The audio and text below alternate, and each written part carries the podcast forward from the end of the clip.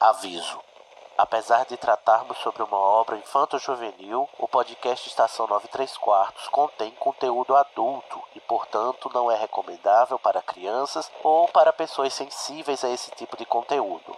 Aproveitem a transmissão.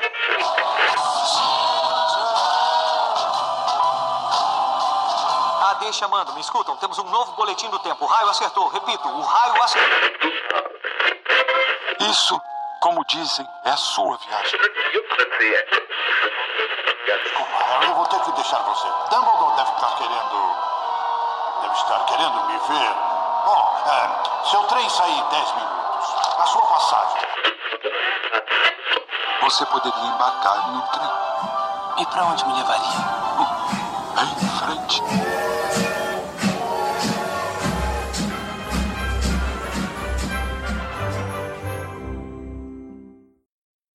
Está no ar mais uma transmissão do podcast Estação 9 3 quartos. Eba! Ar. Nossa, que animação para falar das disciplinas de Hogwarts. Até parece que vocês vieram assistir a aula mesmo. Que absurdo. Mas animação. Vocês trouxeram as minhas maçãs? Ninguém trouxe. Não. Serve bala? Trouxe apenas o meu, meu dever de casa, com meus 40 centímetros de pergaminho. Eu só estarei realizado quando o meu aluno me trouxer uma melancia, tal qual um, um nhonho. Eu sou Sidney Andrade, da Corvinal, e estamos aqui hoje, queridos alunos, para falar sobre este tema aqui que a gente debate ao longo dos episódios algumas vezes. Mas a gente nunca chega a um consenso e hoje a gente vai oficialmente chegar a consenso nenhum, não é mesmo? Porque hoje vamos falar sobre as disciplinas ensinadas na escola de magia e bruxaria de Hogwarts. E para tanto, eu trouxe o Édipo Barreto. Olá. Argentina. Eu sou da Corvinal para salientar. Uhum. Que fique claro, ninguém confunda com outra casa mais cebosa.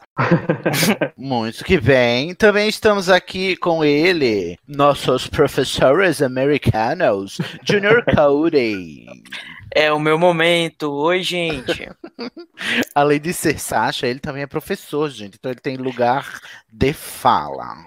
Exatamente. Também temos ele que é o dono da pauta e também é professor, diz que, né, Pablo de Assis. Dizem, né? A gente está preparando as coisas para começar as aulas agora, começo de ano letivo. Não, amiga, esse podcast vai só em março, no final de março. Então, eu não só começa depois do carnaval mesmo. Adorei. Deixa, Não vou Deixa dar aula nenhuma edição, até lá, né? editor. Só enrolar os alunos. Excelente. E hoje, estreando conosco, temos uma novata que vai falar pra gente agora tudo que há de saber sobre ela e seu Potterheadice, a Raquel Araújo. E aí, povo, tudo bom? Você tá bom, amiga? Tô ótima, e vocês? Você, como boa aluna aplicada, foi a primeira a levantar a mão quando fizemos a chamada para este capítulo, este episódio, não foi mesmo? Eu tava um pouquinho ansiosa. Tá empolgadíssima. Ô, Raquel, como todos têm direito, você também terá a sua ficha corrida aqui, a sua matrícula, né? O seu caráter de Potterhead aqui testado na nossa checklist do Estação 93 Quartos. Primeiramente, qual é a sua casa de Hogwarts? Bom, a minha casa de Hogwarts que eu adotei é a Sonserina, mas o Potterhead me, me colocava na Lufa-Lufa. Não acredito que você pôde ser da Lufa Lufa e você escolheu ir para a Sonserina. É, acontece. Nossa, Raquel, você é muito diferentona. Eu tô chocada, passada. É porque é a minha casa do coração, sabe? Desde que eu li os livros, eu sempre me identifiquei muito com a Sonserina. Então, tipo, eu não mudei de ideia mesmo com o Potterhead de me lá. as pessoas e discri- discriminar elas. Ei, olha o respeito aí, Ô. Sidney, Sidney, novamente a calma. citação do Paulo Freire cabe aqui, hein? Vamos lembrar Como é, que foi- foram os alunos da Corvinal que não participaram da Grande Guerra, então. Vamos dar Ah, segurada. ah, ah, foram os da. Sonserina, querido.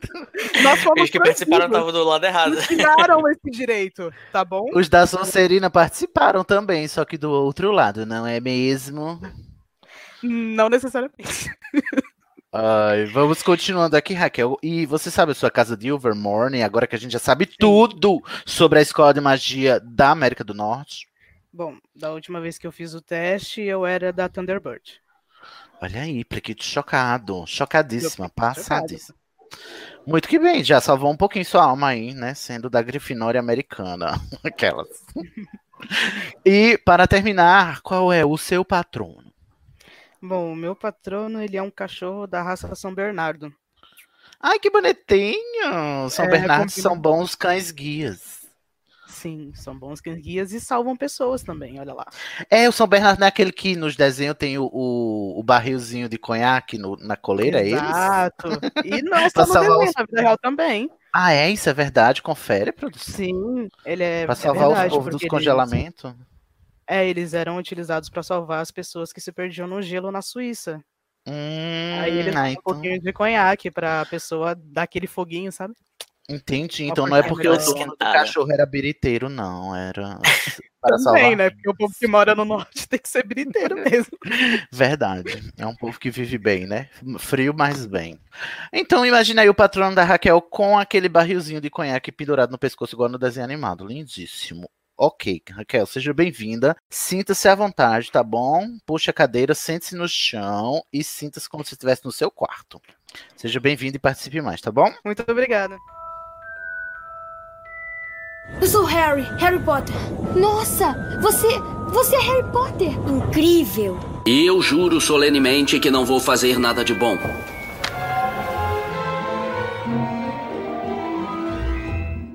Vamos então, alunos, falar hoje sobre as disciplinas de Hogwarts. O que é que se estuda nessa escola? Afinal de contas, ela é uma escola, não é mesmo? As, as pessoas não vão lá só para derrotar o Mago das Trevas. Elas vão lá para aprender, sendo que algumas não aprendem. Hogwarts, Hogwarts, ensine-nos algo, por favor. No hino tem até dito, né? Esvazie nossas cabeças. É? Ou eu tô enganado, Couto? Inva esvazie nossas cabeças. Não tem, não?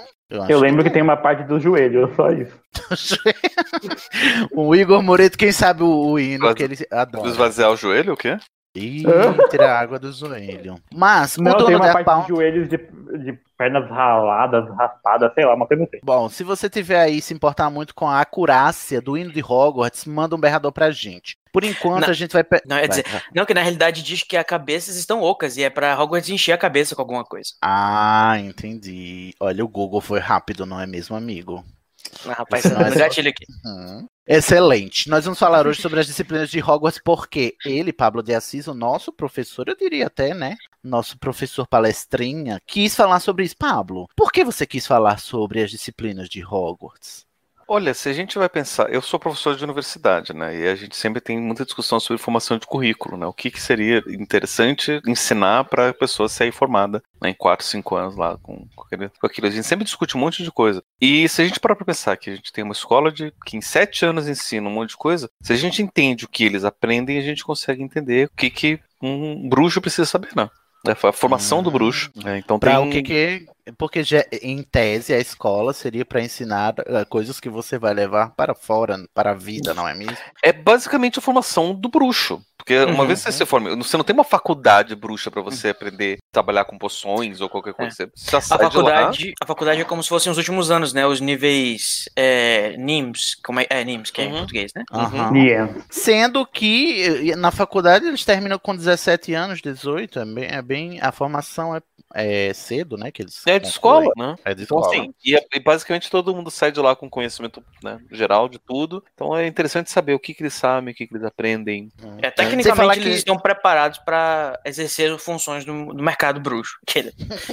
Que- se resume basicamente a trabalhar por um ministério, não é mesmo? Mas aí aguardem que vai ter o pró- um, um dos próximos episódios vai ser sobre profissões do mundo bruxo. O que é que a gente vai tirar daqui, né? Mas é, é engraçado como são sete anos e os sete anos abarcam a, o que o que no, na dinâmica americana e inglesa é o middle school e o high school, né? O ensino médio aqui pra nós, que é o primeiro, segundo, terceiro ano, os últimos, e aquele aqui em no Brasil a gente não tem um equivalente ao middle school, que é são essas séries antes do ensino médio, né? Uhum. São as quatro séries antes do ensino médio, da quinta à nona série, quinta, sexta, sétima, ih, da sexta à nona série agora, Uhum. nono ano, né? O antigo ginásio, o pessoal chamava, né? Ginásio, viado, como você é velha.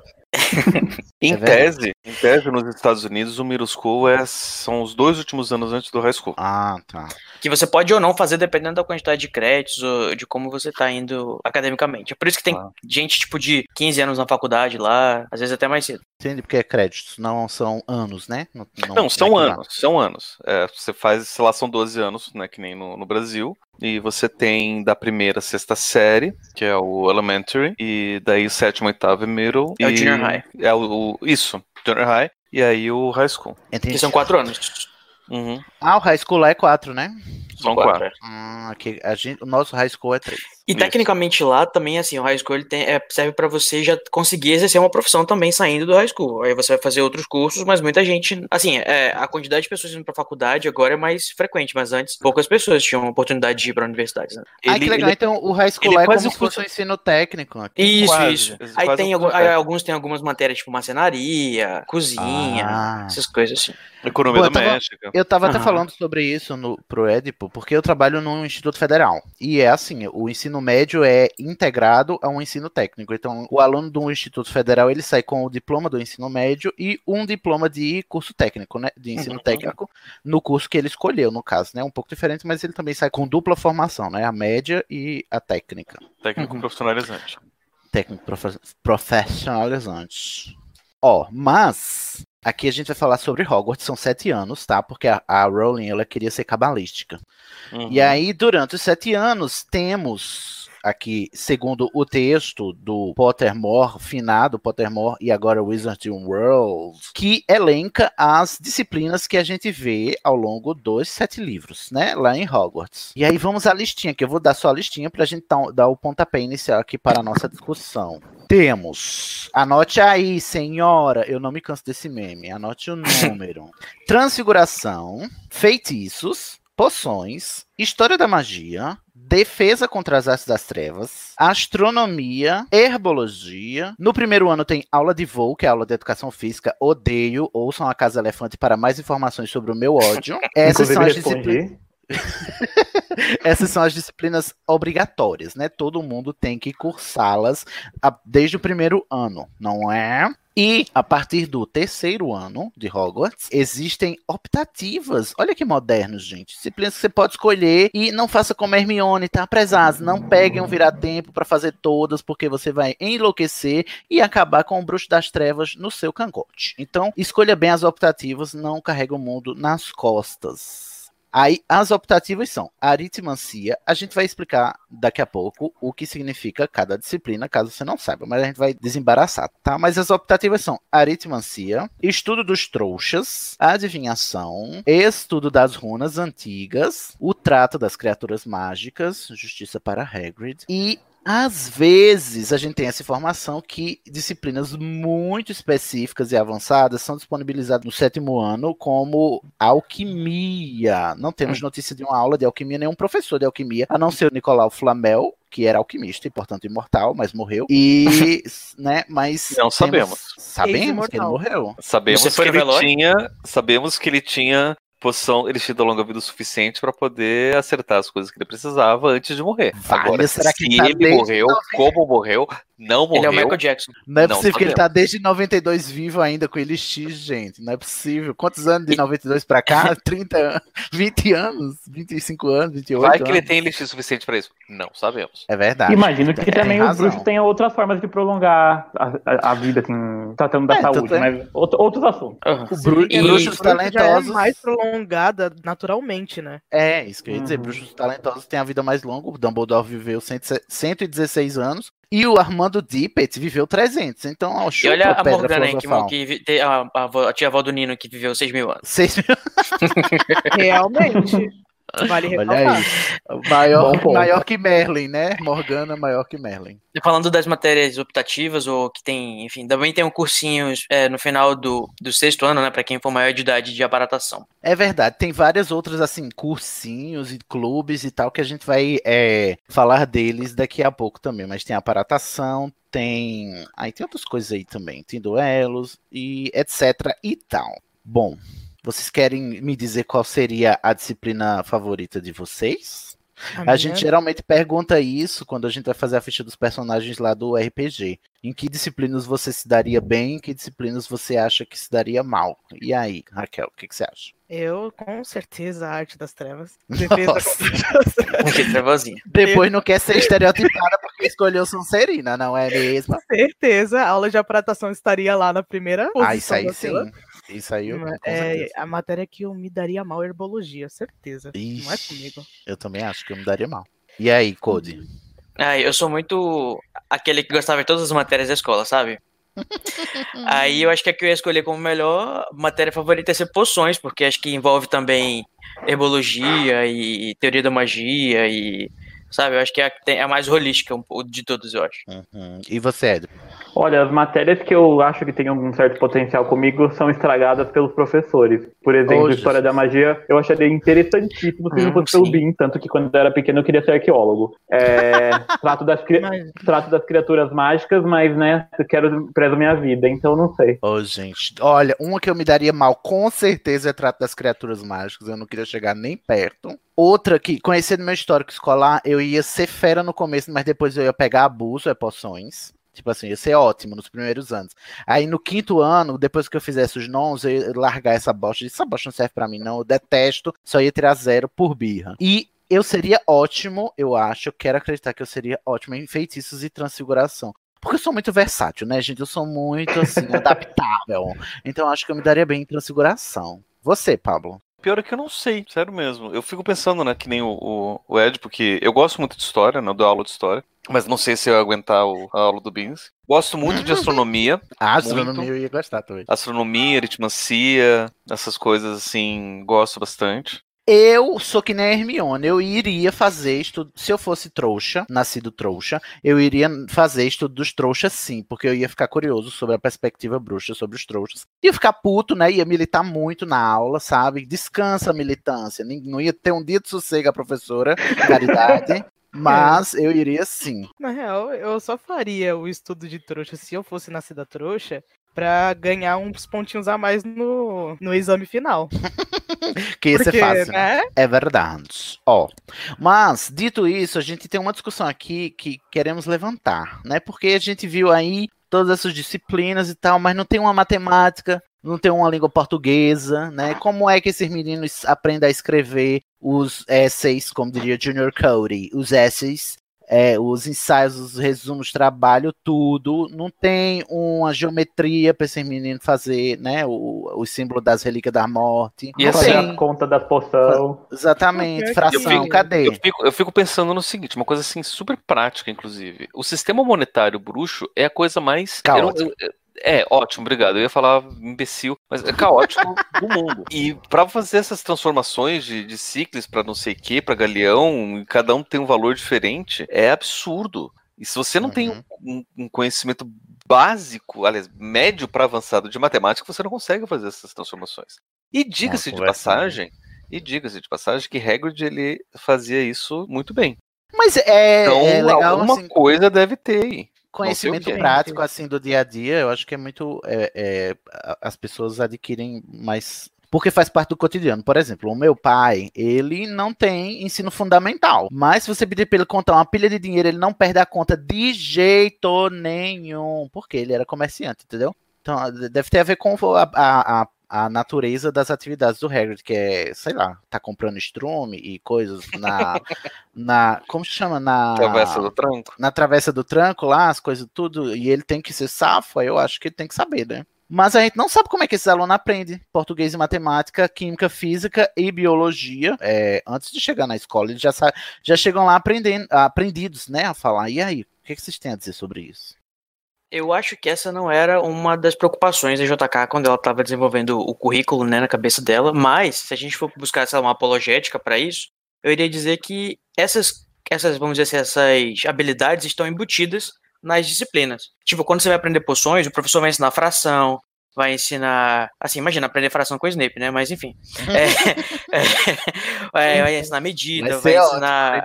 É, assim, e quando vai aprender astronomia, sabe? Eu acho que tudo tem uma. Tudo pode ser incluído junto com o currículo. Porque assim, essa forma de ensinar as coisas com matérias, ela é relativamente moderna, né? As pessoas antigamente, antes de ter acesso à escola, elas aprendiam desempenhando suas profissões, né, na prática, como você falou aí do, do, do seu pai que é comerciante, né? Eu acho que o próprio sistema difícil de monetário deles já é uma escola para eles aprenderem matemática.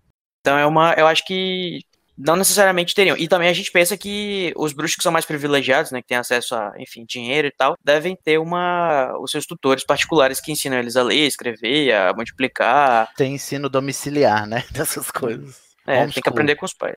É, eu imagino que quem seja bruxo, talvez eles tenham um ensino domiciliar, assim, com relação a aprender a ler, escrever. E as crianças que são têm origem trouxa, elas fizeram as primeiras séries, né? Então, Uhum. Aí, tipo, eles Nesse têm que aprender sentido- a escrever também, por exemplo, porque eles têm que fazer muitas redações, né, na, no deveres de casa. Então, imagina a, a Minerva corrigindo o erro de ortografia, tipo, mandando, fazendo aqui Sim. vários círculos assim no, no pergaminho pra pessoa corrigir. E eu imagino que nesse sentido, crianças trouxas, nascidas trouxas, elas saem com vantagem, né? Porque elas, eh, em tese, saberiam um pouco mais do que as bruxas. No- do ponto de vista estatístico, pelo menos. E eu fico pensando também, porque teve um comentário, se eu não me engano, do Draco com relação ao Goyle, ou ao Crab, que ele pensava que eles não sabiam ler. Ah, mas aí eu acho que é um pouco over, né? Ou é um exagero do Draco, ou é um exagero da, da JK, porque ele tá no segundo ano, como é que ele não sabe ler? Ah, sei lá, o cara era privilegiado. filho Ele é rico. Não, família mas eles têm rica, que fazer dever de casa. Sim, eles mas têm que ler instruções Não, de não. posições, não tem como ele não saber. Eu acho que foi uma hipérbole do Draco, mas É. tem um ponto de verdade, tipo assim, eles não são as mentes mais brilhantes na lei. Ô, Pablo, eu queria te perguntar uma coisa. Ou você ou Hum. o Code, que estão aí no, no campo da educação. Eu, quando fazia letras, que era uma licenciatura, eu via muito falar do método holístico de aprendizado. Que é tipo assim, é você ensinar as coisas ensinando outras coisas. É, como o Cody estava falando, né? Você vai ensinar poções, mas para você saber a fazer poção, você tem que saber a fração dos ingredientes. Ou seja, você ao mesmo tempo que está ensinando poções, você está ensinando fração. Ok. Isso é, é- A gente pode, então, é, ser generoso e achar que o ensino de Hogwarts é um ensino holístico nesse sentido? Eu fico pensando numa outra questão, que é assim, o... a gente leva. aliás, a escola ela começa mais ou menos volta de 6, 7 anos de idade, não só porque a criança já está com uma idade suficiente para poder passar um tempo mais longe da família, daí os pais podem voltar para o mercado de trabalho, mas porque é uma idade meio que interessante para o próprio desenvolvimento cognitivo. E social, né? E, so- e social também, mas eh, pensando no aspecto cognitivo, assim, porque é um- uma idade boa para você poder aprender idioma, para você po- poder aprender, começar a aprender de uma forma um pouco mais sistematizada. Se você não aprende nessa idade e vai aprender depois, você pode aprender com um pouco mais de dificuldade algumas questões básicas. E isso pode atrasar, inclusive, o próprio avanço do desenvolvimento cognitivo.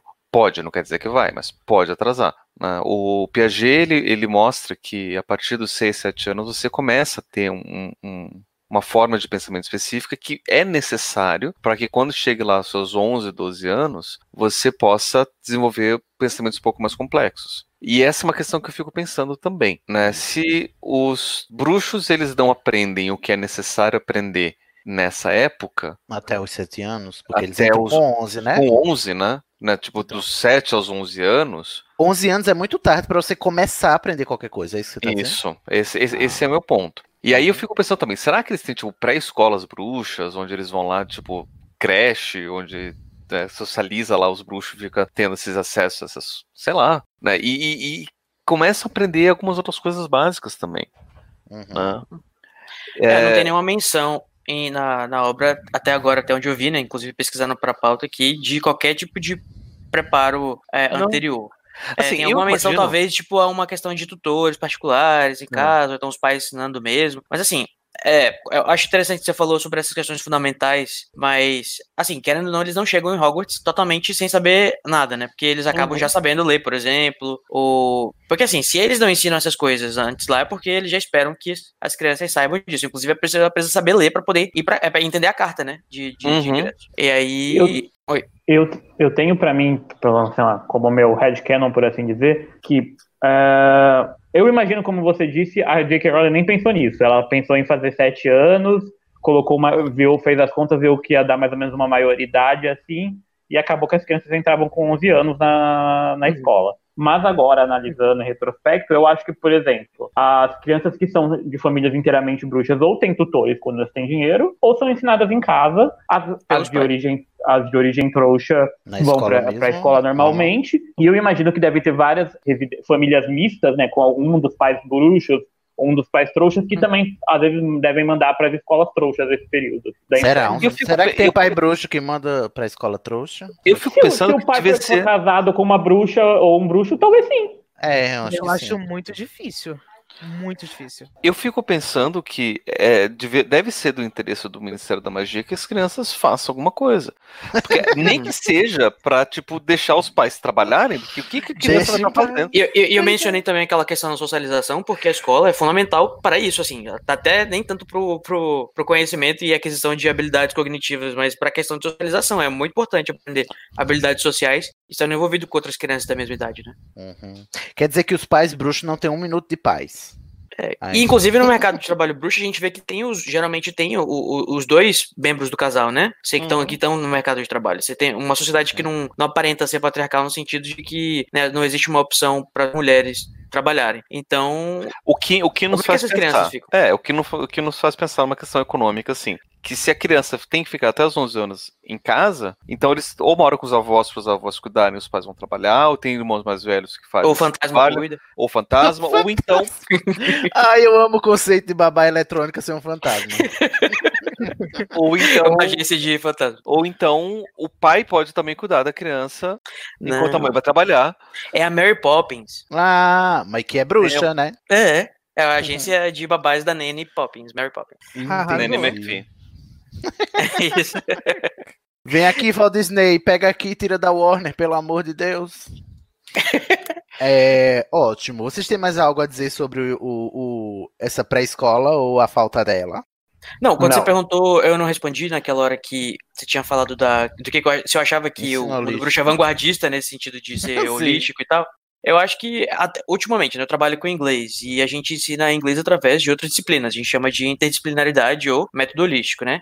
E eu acho ele muito interessante porque você faz conexões no cérebro que é, eu acho que quanto mais você tem exemplos práticos do que você está aprendendo, principalmente uma língua, né? Colocando em prática as coisas que você já está aprendendo na escola, ou coisas do dia a dia, eu acho que facilita bastante. Então eu acho que a pessoa que aprende fração com poções e tem um resultado final que é a poção funcional ou não, ela tem muito mais chance de aprender de verdade do que ela só aprender a teoria, entendeu? Então eu acho que é uma. Pode ser que seja realmente muito, muito é, proveitoso para eles terem esse tipo de, de método. Agora, Existe- se talvez tivesse uma espécie de escolinha preparatória para antes da teoria, antes da prática ter uma teoria antes, talvez fosse interessante também.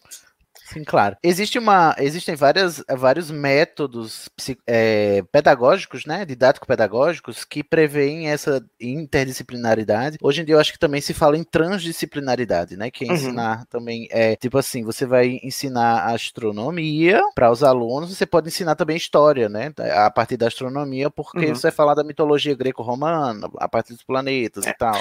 Isso é, E isso é muito comum na, é, isso é muito comum lá na Escandinávia, tem muitas escolas, né, que, que adotam método, vão ensinar, ao invés de ensinar matemática separado de inglês, separado de história, vai ensinar, ah, vamos aprender sobre a Segunda Guerra Mundial, aí você vai aprender inglês sobre tal coisa, você vai aprender a calcular a física da, enfim, do, do maquinário e a a, química questão da, da, história. do é. átomo, né? Da, da bomba, Uhum. assim. É Uhum. interessante pensar isso. Ah, seria Inclusive, algumas fácil misturam misturam é, crianças de idades diferentes para aprender umas com as outras. Elas fazem o próprio currículo delas. Uhum. É, existem vários métodos que, que fogem do que a gente conhece de padrão, de português separado, matemática. Tem umas escolinhas Sim. assim agora aqui no Brasil, né? Aquelas Montessori e tal. É escola de gente rica, muito rica. Pablo tem uma experiência de, dessas escolas, de ensinar em escolas assim, né? Que, que a- os alunos. É você que tem ou eu tô confundindo, Isso, Pablo? o- são de ensino, inter- ensinar anos diferentes. Eles são o que a gente chama de escola interceriada. né? Ah, o, o- o método Montessori ele ainda é seriado, né? Ele não, aquele, não, não prevê como a é interseriação. O. Waldorf, Waldorf. Isso. é, ela tam, ele também, ele também não, não, não é um prevê método a Disney, né? ele também não prevê a interseriação. Gente, só pensei da Blair Aldorf, mas tudo bem, pode continuar.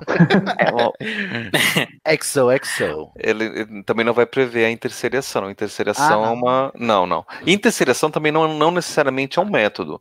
Hum. É, muito, é, vai depender de, de, de, várias coisas. Por exemplo, as primeiras escolas nos Estados Unidos, né, que aqui no Brasil não, não, não tem esse, esse dado, mas nos Estados Unidos, principalmente as, as escolas de, de campo, as escolas pequenas, de cidades pequenas, elas eram interceriadas porque você só tinha um professor para dar aula para todos os alunos de todas as séries. Hum. Então, era um professor que a, organizava atividades com os alunos dentro de uma mesma sala. Uhum. E aí os alunos mais é, que estavam aprendendo estavam junto com os alunos que já sabiam e o professor meio que se virava ali para tentar dar conta de todo mundo. Às vezes colocava o que sabia para ensinar o que aquele que não sabia e você tinha lá um trabalho interceriado, né? Uhum. né? Até por, por, uma questão de necessidade. E, se eu quiser matricular meu filho, se eu quisesse que meu filho fizesse uma escola interseriada, onde é que eu ia? Aí você tem que é procurar. então, você tem que procurar. Mas, tipo assim, que tipo de escola é que eu procuro? Escola então, interseriada, é isso? É assim não, que chama? não. Não, aí você tem que procurar uma escola que apresenta essa característica. Aqui no Paraná, que é justamente a escola onde eu estudei, você tem o, o fazer propaganda, né? Você tem a, o, o, colégio SESI, que ele é interseriado para o ensino médio, né? Então, ah, só o ensino médio, no caso. Só o ensino médio. Aham, e mas daí, se você quiser montar uma escola interseriada, você monta um projeto, apresenta para a Secretaria de Educação. Se a Secretaria de Educação aprovar, você faz. Ah, né? tá. Então, Excelente. Olha só, queria dar a dica aqui. Procurem é, interseriado, procurem o método Montessori, o método Waldorf, só não procurem o método Walt Disney, que ele só ensina patriarcado e, e, imperialismo. Então, passem longe. Fica aqui a crítica social. Mas, e para mais informações, vejam o Twitter do Sidney Andrade. Arroba Deridev, vocês vão me ver lá falando muito mal do Walt Disney. Corre aqui, Walt Disney! Lumos Maxima. Lumos Maxima. Então vamos aqui, prezados e prezada, falar agora detidamente sobre cada uma dessas disciplinas, né? Pra gente ver com que a gente mais se identifica agora que a gente sabe do que se trata. Oba! Uhul! Estamos aqui por ordem alfabética, inclusive. Temos aula de astronomia em Hogwarts. Gente, eu não sei se vocês sabem, mas astronomia é uma ciência ao contrário da astrologia, não é mesmo, Igor Moreira? A astrologia não é ciência e nem é ensinada em Hogwarts, é astronomia. E aí você fica se perguntando, ué, eles não fazem mágica? Por que, que eles não, não estudam astrologia ao invés de astronomia? Porque deixa... os bruxos são muito sabidos, né, Pablo? É, deixa, deixa, deixa eu contar um, um, pequeno detalhe, que daí eu não sei se, se isso aparece, porque eu acho que a gente não acompanha nenhuma aula de astronomia no, nos sete livros, né? Acompanha uma prova, no caso. É, uma prova, mas não tem aula, então a gente não tem como saber. Mas assim, então uma, uma, curiosidade, até mais ou menos o século XVII ou XVIII não tinha diferença entre astronomia e astrologia. Era então tudo quer dizer que a astrologia já foi uma ciência, Paulo? Assim, não quero... Tá ouvindo a Lavo de Carvalho? Você está ouvindo, Igor Moreto? Não, É, que não diz respeito quero- a utilizar o método científico nunca, tá, gente? Não, assim, é sim, sim, assim, eu não quero, é, é que, é, que, é que pro povo não tinha muita diferença. Tinha um cara que é muito Não estudado tem entre os astrônomos, Uhum. que é um, char- um cara chamado Johannes Kepler. Inclusive, ele vai desenvolver uma das primeiras leis da astronomia, que é a lei de Kepler. Que, Esse cara é fera, bicho. Que ele vai oferecer uma, uma fórmula geométrica para poder calcular a velocidade de rotação dos, dos planetas em torno do Sol. E, inclusive, ele vai descrever do- a, a- forma elíptica e um monte de coisa. O cara é muito bom. Só que, assim, isso não pagava as contas. O que pagava as contas dele era fazer mapa astral. Eu adoro. E ele fazia Eu mapa astral. dado. Eu adoro muito o dado do Kepler. Porque assim, ele era mó fodão nos cálculos, mas ele fazia mapa astral pros trouxas, entendeu? Porque era o que vendia. Era o que pagava as contas. Aham, sim. É. Eu amo. É que nem jornalista que trabalha em, tabloide. É verdade. isso- Nossa, eu tô me sentindo muito representado fazendo uma porcaria aqui de design. Isaac É. Newton, ele não precisava pagar as contas porque o cara era foda, ele ganhava a bolsa pra fazer o que ele quisesse fazer. era ele- rica. Né? Inclusive, se ele quisesse fazer nada, ele podia. Privilegiado. Né? Privilegiado. Quisesse sentar Mas, embaixo assim- de uma árvore esperando uma maçã cair, sentava, né? Sim, mas assim, o Embora Newton isso- também era alquimista, Uhum. Né, fazia- imortal. né? Então, assim, tinha. Nessa época, você não tinha muita diferença, você ainda não tinha um método científico muito bem estabelecido. E as pessoas meio que faziam o que elas conseguiam. Algumas coisas meio que deram certo. Então, da época do Kepler, por exemplo, você tinha outro cara que era chamado Johannes Flood. O cara era bem Uhum. astrólogo mesmo, ele até é, criticava um pouco desse trabalho matemático do Kepler, que dizia que não, isso não ia ter, ter futuro. Imagina só. né? E meio que os dois brigavam na época, que era meio, meio briga assim de, de popstar da, da, da astrologia. mas quem acabou né, se sendo lembrado na época depois foi o Kepler. Então eu Olha me aí. pergunto Hum. se de fato chama-se astronomia, mas não sei o quanto de astrologia também eles não estudam ali. Não, eu, É. eu tenho a resposta pra você, Pablo. Eles estudam Ah. astronomia, sim, a astronomia que a gente estuda na, na escola trouxa, porque bruxos e bruxas fazem rituais e poções que dependem de fenômenos astronômicos. Portanto, Aham. eles têm que saber Sim. astronomia. Sabe quem mais além estuda disso, astronomia? além disso também eles, desculpa Pablo, ele- além Hum. disso é, eles estudam astrologia em outra matéria, que é adivinhação. Que é adivinhação. Que é pseudociência, que a Hermione não tem paciência. É. Então, eu ia falar assim, sabe quem mais estuda astronomia, o movimento do- dos, dos astros e tudo mais, porque depende disso para fazer esses rituais? Os astrólogos.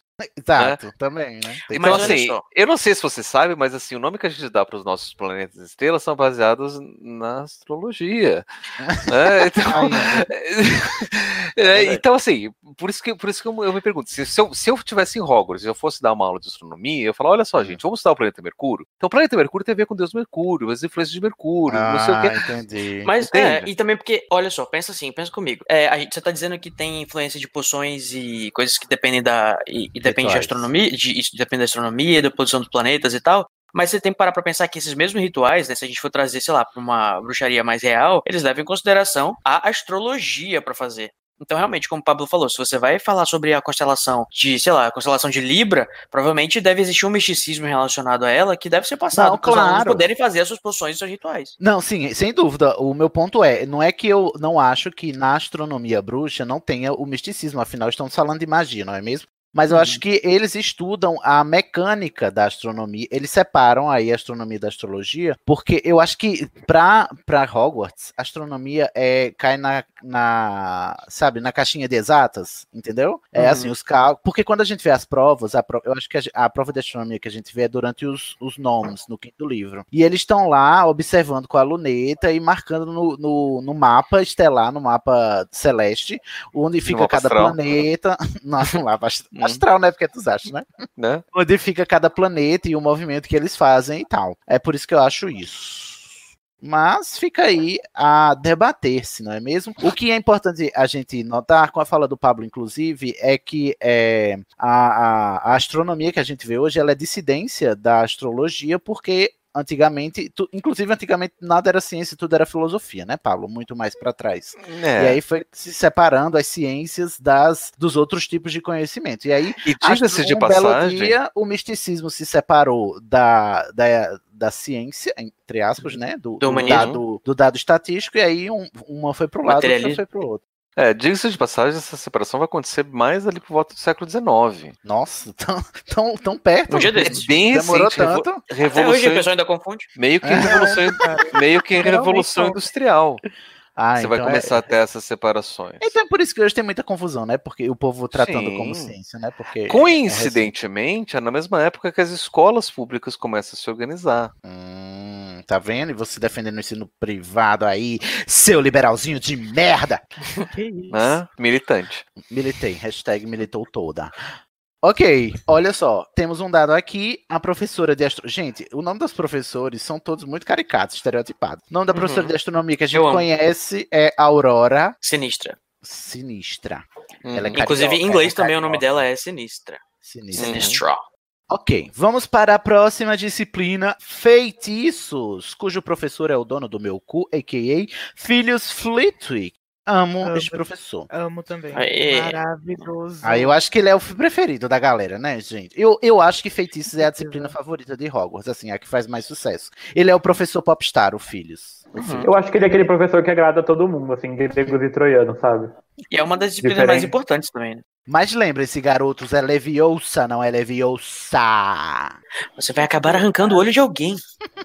Além dele ser um bruxo extremamente poderoso, tipo, ele é mestre em duelos, ele, ele tinha paixão por, por ensinar, sabe?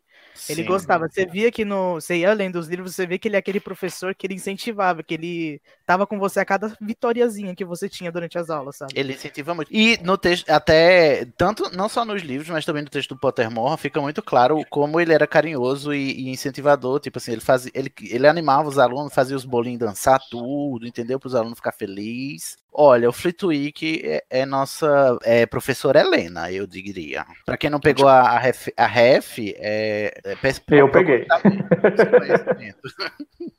De qual casa mesmo? Professora Helena? Não, o Flitwick. Ah, o Flitwick. A professora Helena seria da Lufa Lufa. O, Fli, o Flitwick é da Corvinal, a melhor casa, Então. a melhor É o diretor da professora. Corvinal, né? Olha aí. E o diretor, exatamente. Bom, nos feitiços a gente aprende tudo que se dá pra fazer só com a varinha, né? Tipo assim, é o que dá pra É. você fazer você e sua varinha. É, não só em feitiços, né? Em transfiguração também. E eu tenho uma coisa, uma curiosidade, que a palavra feitiços é uma tradução da palavra charms, que na realidade é só um tipo de feitiço, né? Existem, é, na obra da, da J.K., três tipos básicos, quatro tipos básicos de feitiços, né? Que são o charm, temos o Jinx, que é uma espécie de azaração ou a, ma- a magia das trevas leve. Tem o Light. Hex, que é um pouquinho mais. que faz um pouquinho mais de, de mal, e a Curse, que é a, mais trevosa de todas, pesadíssima.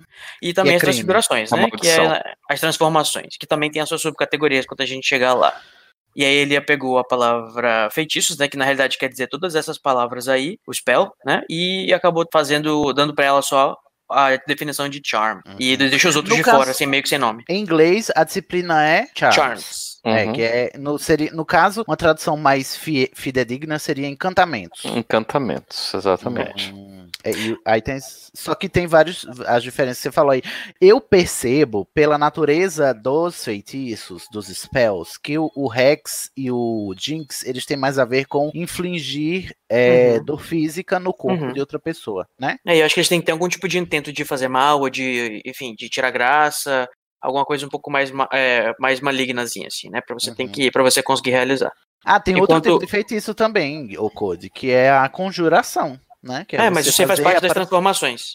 Ah, é? Conjuração é É, então, tra- transfiguração. Ah, então, perdão, pô, saltei a aula aqui. Faltei na aula, perdão, professor Flitwick. Feitiços tipo, sei lá, o aguamente, incêndio, não é da aula de feitiço? Isso não seria conjuração? Pois é, é um pouco, assim, a- não é tão sistematizado, assim, na, assim, ao pé da letra a, a JK. Algumas coisas ela chama de charm, que na realidade são conjurações, como o caso do Aguamente. É, eu diria também que o próprio Expelliarmus, ele acaba sendo uma espécie de jinx, mas ela chama de charm.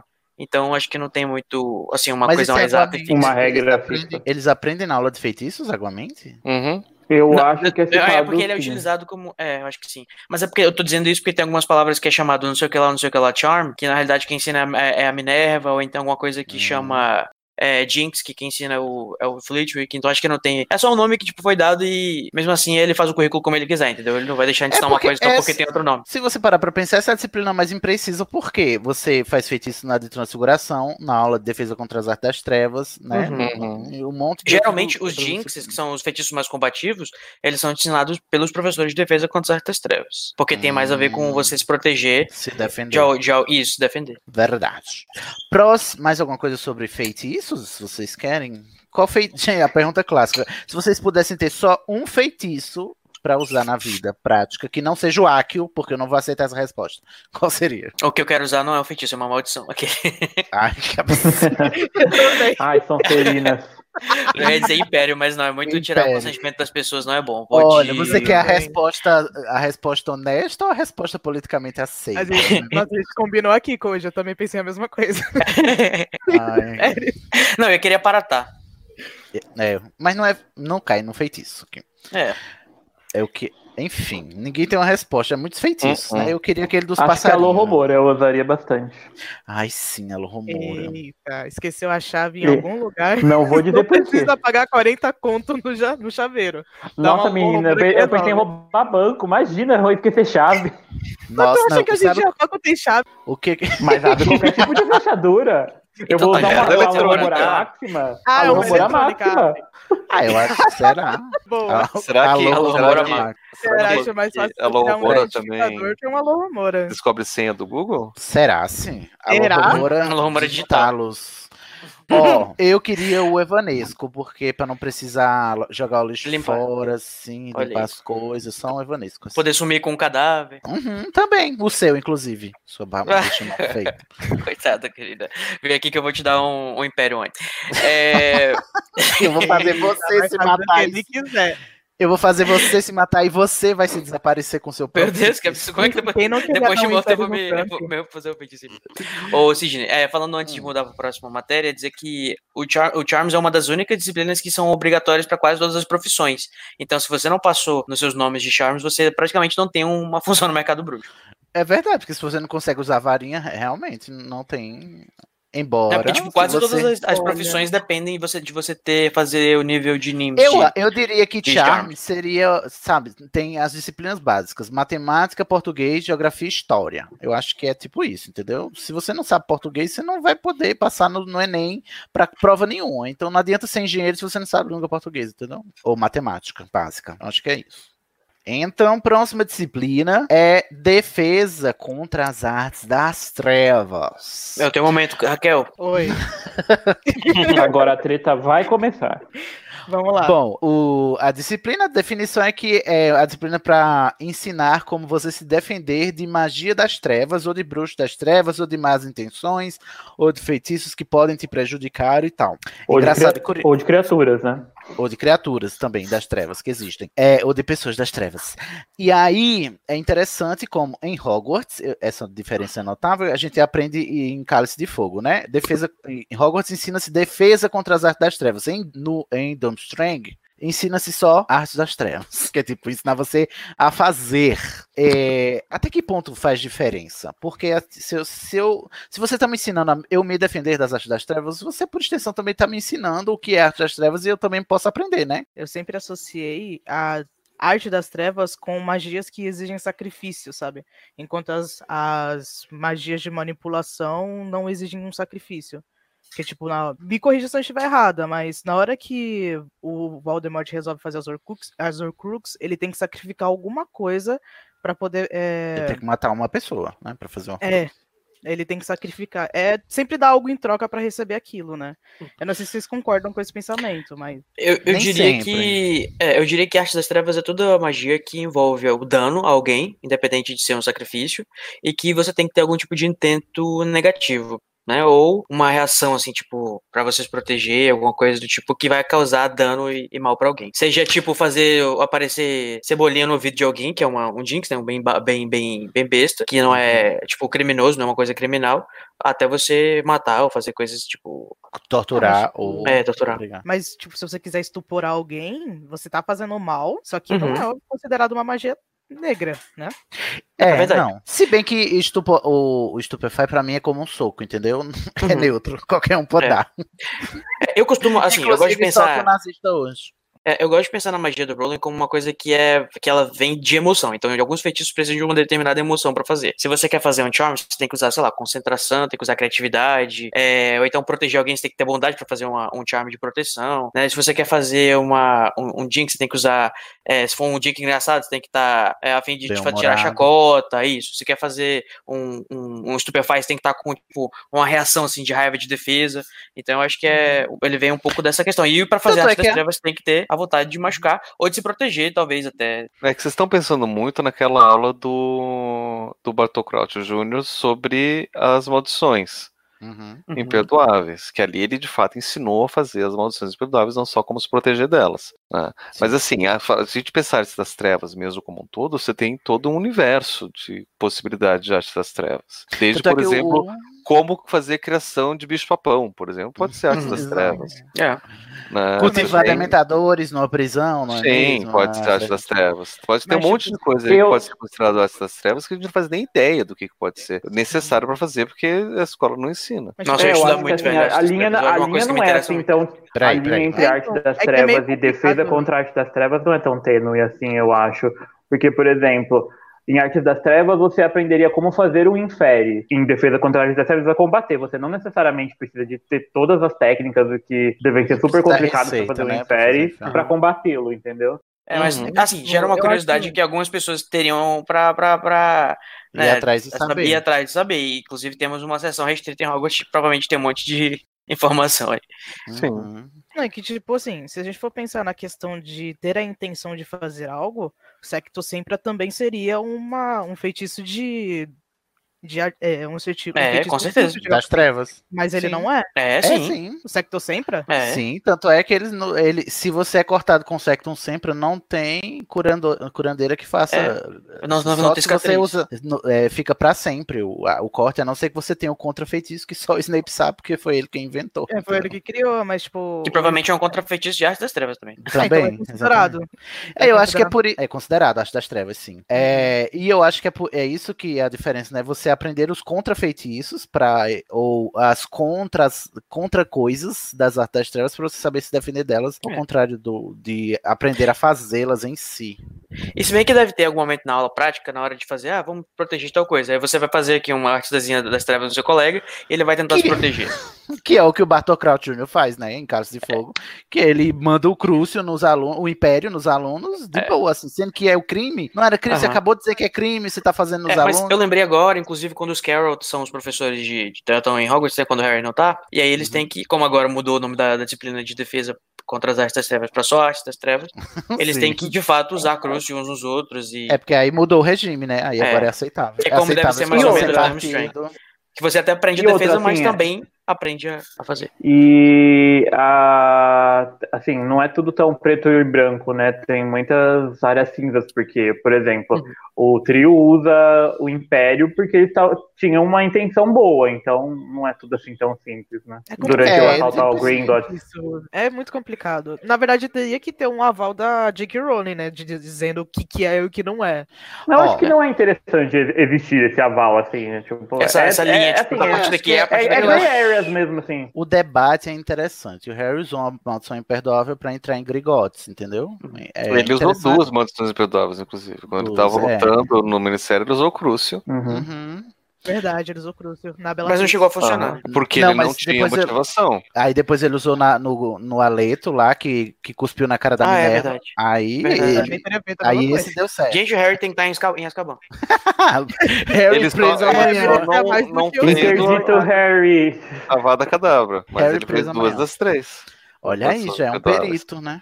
Olha só, professores de defesa contra as artes das trevas. Temos um a cada ano, não é mesmo? Teve o Quirrell, teve o Lockhart, o Lupin, foi o melhor. Teve o Bartocrat Jr. disfarçado de Mad-Eye Moody, né? De olho Policial disfarçado. Bonito. Policial disfarçado. Tivemos a Dolores Umbridge na época da escola sem partido. Aí a gente Nossa. teve o Snape, Ai, que ranço.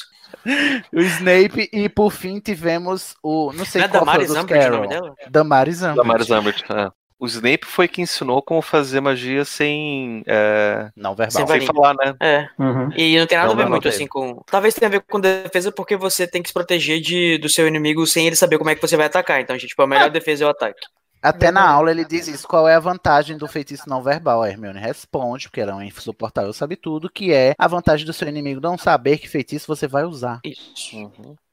E aí, Exatamente. antes dessa maldição... Ah, tu esqueceu da né? professora Shaolin Ming. Shaolin Min, exatamente. No ano de Clássica 83. já.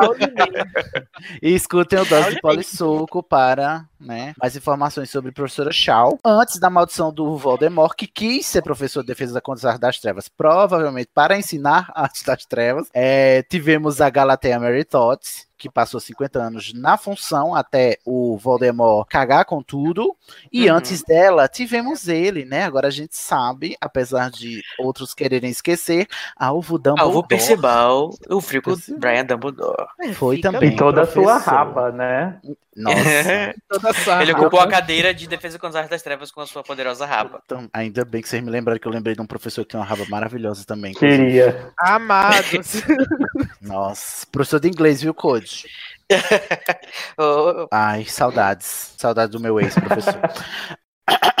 Vamos a seguir. Estamos aí, Cid, pra ocupar essa. Você citou o, Isso, o Moody ou Sidney? Eu não lembro, desculpa. Citei. Eu, é, Tá com o disclaimer que ele estava disfarçado, né? De, era o Aham, Bartocrat. sim. não era o Moody. É, nunca foi fosse o professor, Moody- gente. Se fosse o Moody, iria ser muito top como professor da. Eu acho é, que ia ser mesmo. trevas. Ia ser tão bom ele quanto o era um- Lupin. Sim, porque ele era um dos aurores que defendia a prática de mobilizar e não matar. Ele era muito habilidoso. Ele era muito foda. Gente, eu Então, desconfio ó. que se fosse o Moody, ele seria- faria exatamente a mesma coisa que o Bartol Cro- Crouch fez, mas tudo bem. Acho que não. O Moody, ele, Tadinho ele, tava meio, ele tava meio paranoico, mas ele sempre foi um grandíssimo auror. Sempre. É. Inclusive, foi ele que treinou a, a ninfadora Tom. E, Verdade. tipo, a ninfadora é uma das melhores auroras. Até o, o boy lixo do Lupin estragar ela, né? É, É. Não merecia. Não merecia o Não Lupin. Merecia mais. Não merecia. Me merecia, mas não merecia o Lupin. Tonks, por favor, melhore, Tonks. Ficou aí. Todas Ficou precisam melhorar, né? Hum. Difícil encontrar um casal. Ah, não, tem, tem um casal que é bonitinho, que é a, a Love Good com o filho do Scamander, né? É um É, casal. mas a gente não conhece ele também, né? É Ah, o mas, neto do cara, Newt. Mas é, eu acho que combina. do- Acho que Vamos orna. torcer, né? Vamos torcer para que seja algo bom. Ó, próxima Eu acho que o neto do Newt deve ser um esquerdomacho escroto. Nossa, Baseado em quê, Nossa, jovem? Não, com aquela voz que ele tem. Eu tô Newt. zoando. o é. Newt ensinou o filho bem, não é possível, gente. O filho do Newt deve ter ensinado esse, esse menino. Os olhos também. de salamandra devem ser. Pois Nossa, é. Nossa, o Rolf deve ter olhos de salamandra, inclusive que puxou a avó. Ai, ai. Nossa, adoro ela. Agora temos voo. Aula de voo, aquela aula que não me siga, não os quero. Tô passando. É... Pablo, o que, que você falou? Não, que é aula de educação física do mundo bruxo. E- obrigado, Pablo. Muito obrigado, prezado. Por Ih, começou a entender o meu ponto. Ó, voo é pra Melhor aprender a aula. voar de vassoura. A piola do mundo.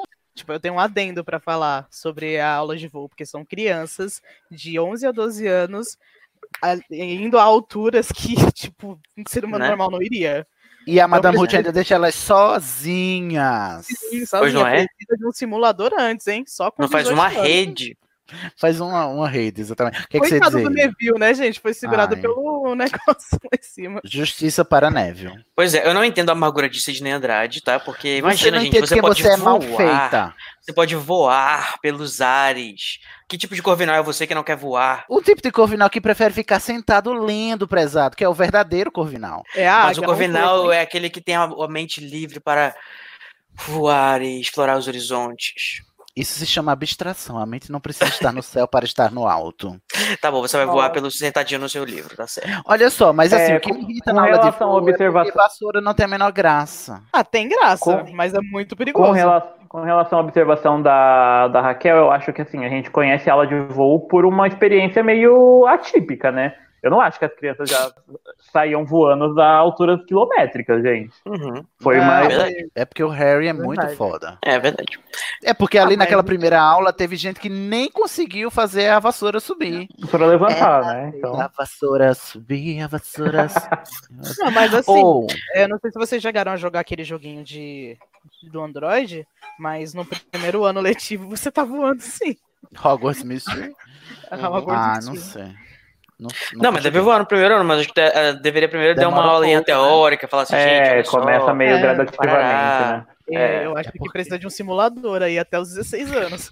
Vão voar baixando aquelas vassouras pra morrer. criança. Eles, têm, eles têm o Arestum Momentum, vai, pronto. Gente, vocês têm que pensar que o voo de vassoura é quase como se fosse andar de bicicleta. Com 11 Pablo, anos de você me idade. entende como só ninguém me entende, Pablo. Obrigado. Claro. Que com 11 anos de idade você tá lá aprendendo a andar de bicicleta. E você vai se ralar todinho, se estragar, estragar seus Mas- dentes, seus joelhos, sua pele. Olha a Tanto diferença de que- né? De uma pessoa que cai Ó. de uma bicicleta e quem cai Ó. de 20 metros de altura. Agora deixa, Exato. agora, agora deixa, deixa eu só fazer um parênteses aqui, bem interessante. É, dica pra quem quer fingir que, que joga é, quadribol de verdade.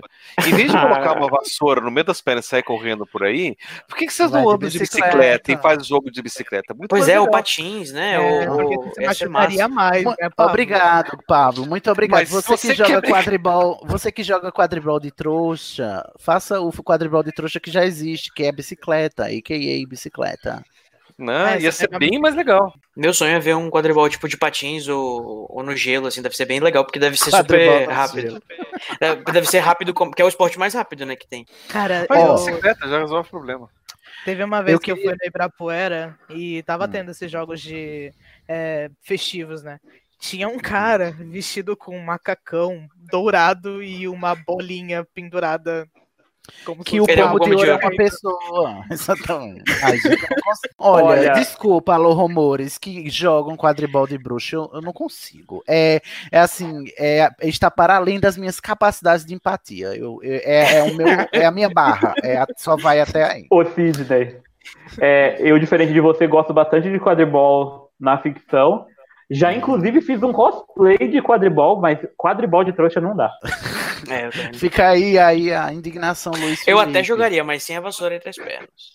Ah, tá. Aí não favor. tem graça. Aí seria handball. É, então.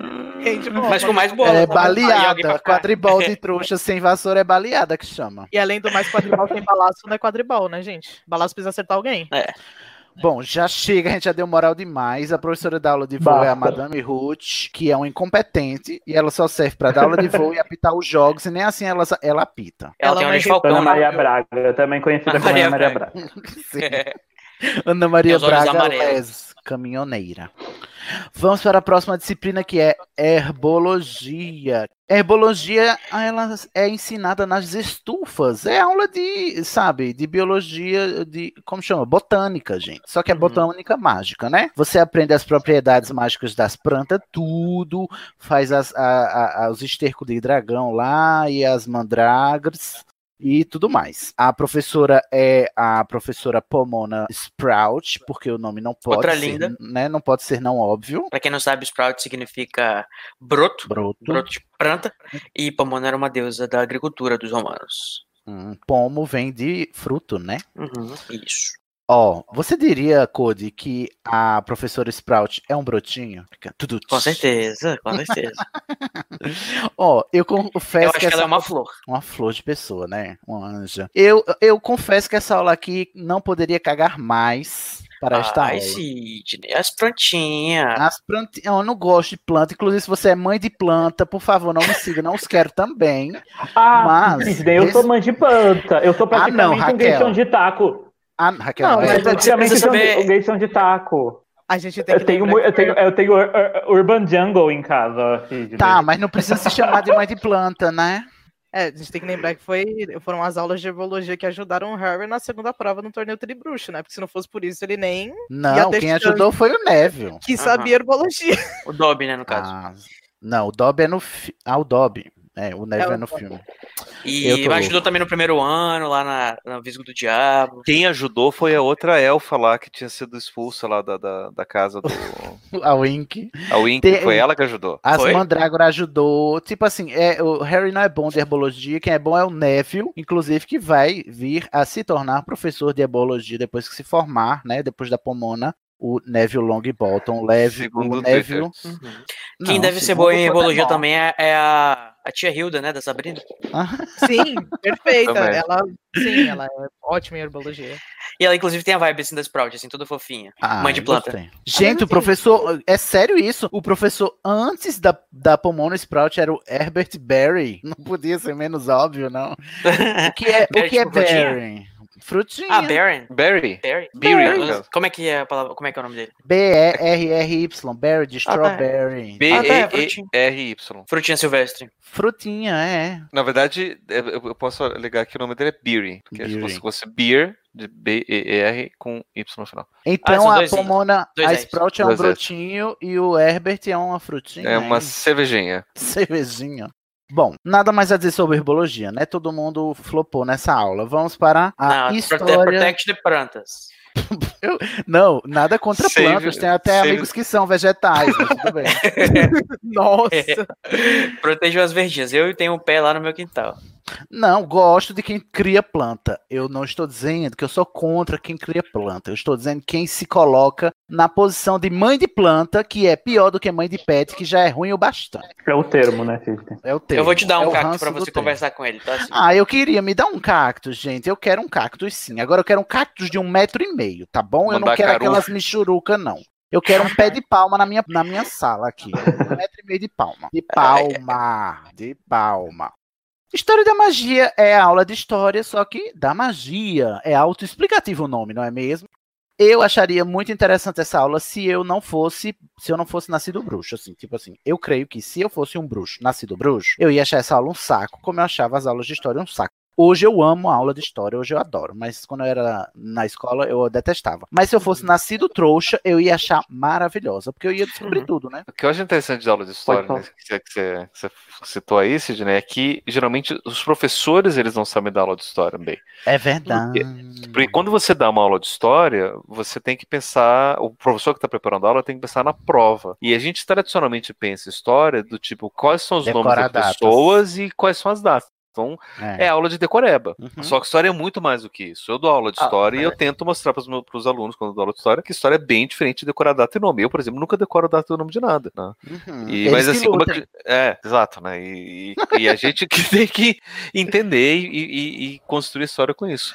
Não, mas é contar Imagina- os contextos, né? É, Imagina o quão interessante deve ser isso da história num lugar que você pode conversar com o quadro daquela pessoa que você está estudando. Que você Uhum. pode ver o fantasma dela de repente, ou, né? O que, o que é complicado da aula de história de Hogwarts, especificamente, é o professor. É o professor, como na, como na vida da real, né? né? Porque você tem um professor que ele era tão chato que vivia dormindo nas aulas e de repente ele dormiu um dia sentado na sala dos professores, morreu dormindo e acordou o fantasma e continuou dando aula como se nada tivesse acontecido porque ele é tão desligado que nem percebeu que morreu. E, e quando a gente descobre o que é ser um fantasma, que é você não se desapegou à vida, morreu, mas não, se- não se desapegou, é o quanto ele era apegado à chatice de dar aula, né? Exato. Porque ele é empenhado nisso. Acho que a coisa Já mais interessante que o vírgula, tá? Você retira o que você disse.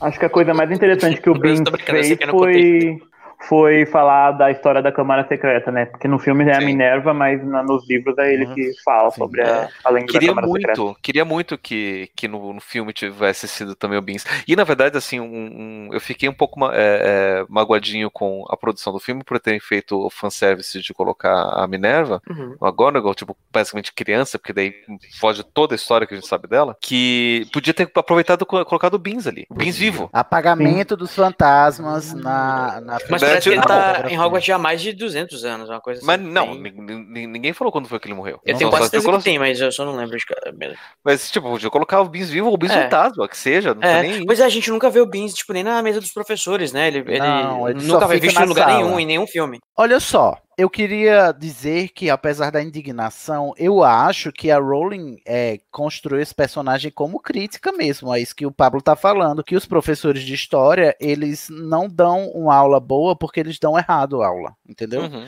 Aí ela fez essa carica- caricatura de um professor de história tão tedi- entediante que morreu nem percebeu, entendeu? Crítica social foda, Rowling. Nunca critiquei. Não seja transfóbica, por favor.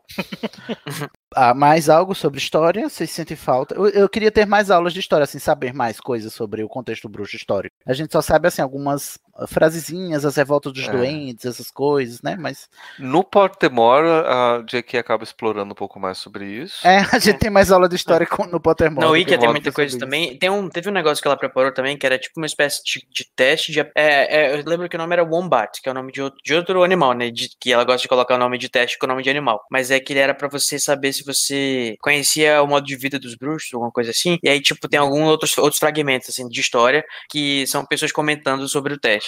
É, ela escreve, né? Todas as pessoas comentando sobre o teste. Hum. E também, Wombat. e também esse, esse joguinho do, do Android, Hogwarts Mystery, tem as aulas de história mesmo, que você É. pode aprender um pouco mais sobre eh, esses É. eventos específicos. Bruxos. É, outras coisas que tem algumas coisas, alguns dados de, de história é, são nos alguns produtos licenciados, por exemplo, das figurinhas Uhum. dos sapos de chocolate que vendem Nos no jogos também, né? Nos jogos. Aquele, não tem um jogo de videogame que é só sobre uns bruxos velhos, umas coisas, quem inventou o feitiço tal e tal. Tem, tem, tem, verdade. É o livro de É feitiços. um livro, livro de feitiços. Isso. E aí, antes de, de falar sobre cada feitiço, tem um teatrinho de contando a história dessa pessoa e como é que era o mundo naquela época, e como é que ele fez pra inventar. É bem interessante. interessante. Procurem, é pra criança, mas é bem legal. Um Mas jogo esse é aquele de Nintendo, não era? Não, esse é um que é pra. É pra. Eu acho que é pra Xbox, porque você tem que usar a câmera do, do Kinect pra você usar um. Tipo, um, um, um material que é um, um livro que tem um código de QR Code que parece que você tá dentro da história. Ah, então não tem nada a ver com aquele que tava mostrando o, o torneio de poções, né?